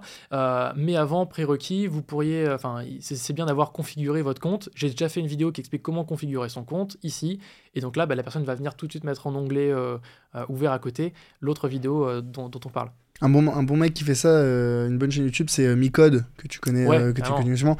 Et lui, il maîtrise bien le, sujet des transitions à la fin de chacune de ses vidéos. Il dit ah bah, si cette vidéo vous a plu, cette vidéo-là va aussi vous intéresser. Enfin, underscore, euh, la, stratégie, franchement, YouTube de Underscore, elle est incroyable. Franchement, vous pouvez tout pomper. Euh, de la stratégie, en tout cas, euh, c'est génial. Ouais, ouais, je pense aussi. Je pense aussi c'est, un, un, master. Il a bien masterisé le, le sujet. Mhm. Axel, ça fait déjà plus de bientôt deux heures qu'on se parle. Enfin, c'est, super, super intéressant. Je pense qu'on pourrait, on pourrait continuer pendant encore un, un, bon petit moment. peut-être pour, pour, pour, terminer, enfin, vraiment, il y a beaucoup, beaucoup de choses dont, dont tu m'as parlé. et en fait, le, le sujet de l'affiliation, de ce que j'en retiens, c'est quand même que il faut avoir un un canal d'acquisition pour avoir du trafic chez soi mhm. et que euh, YouTube c'est la plateforme numéro un pour avoir du trafic sur le long terme parce que c'est bien référencé SEO, parce qu'il y a des contenus qui peuvent euh, être mis en avant euh, longtemps après la publication, mhm. parce que les gens ils vont rechercher un besoin particulier sur comment faire ceci ou comment faire cela et que si ta vidéo c'est la mieux référencée, la mieux placée sur YouTube pour bah, décortiquer en profondeur ce sujet précis, et eh ben les gens vont la regarder. Donc c'est un, un très très bon outil de ce que j'en retiens quoi. Exactement. Je dirais que c'est soit YouTube si vous êtes à l'aise à l'oral ou à l'aise en format vidéo, ou soit le blogging, parce que là aussi ça va se référencer. Et en fait, ça va être des gens qui vont être dans une démarche active plutôt que passive, là où ce sera plutôt TikTok, Instagram, etc. Mais pour l'affiliation, placer des liens cliquables, etc., où on puisse traquer, ce sera beaucoup plus galère. Donc clairement YouTube ou le blogging euh, pour l'affiliation. Super clair. Axel, euh, peut-être que, je sais pas si tu, sais, à la fin de chacun de mes épisodes, je demande euh, à mes invités, est-ce que tu as une suggestion pour un futur invité sur le podcast? Euh, suggestion, je te recommande Roman Payet, euh, qui a une formation évidemment sur la bourse et qui est focalisé One Things. Donc clairement, s'il sera vraiment à l'opposé de moi, qui veut faire plein de trucs en même temps, il va parler de sa formation, de sa stratégie unique. et donc je pense que ça peut être super intéressant. Super. Bah écoute, euh, probablement recevoir peut-être Romain pour un prochain euh, pour un prochain épisode. Un très grand merci encore euh, Axel et bah à peut-être bientôt dans le dans le grand bain. Merci Charles pour l'invitation. Si cet épisode avec Axel vous a plu, je vous recommande chaudement cet épisode avec Jaolan Wassel de Boursogramme, avec qui on a également échangé sur le fait de lancer un business et vivre de sa passion, même si on est très jeune.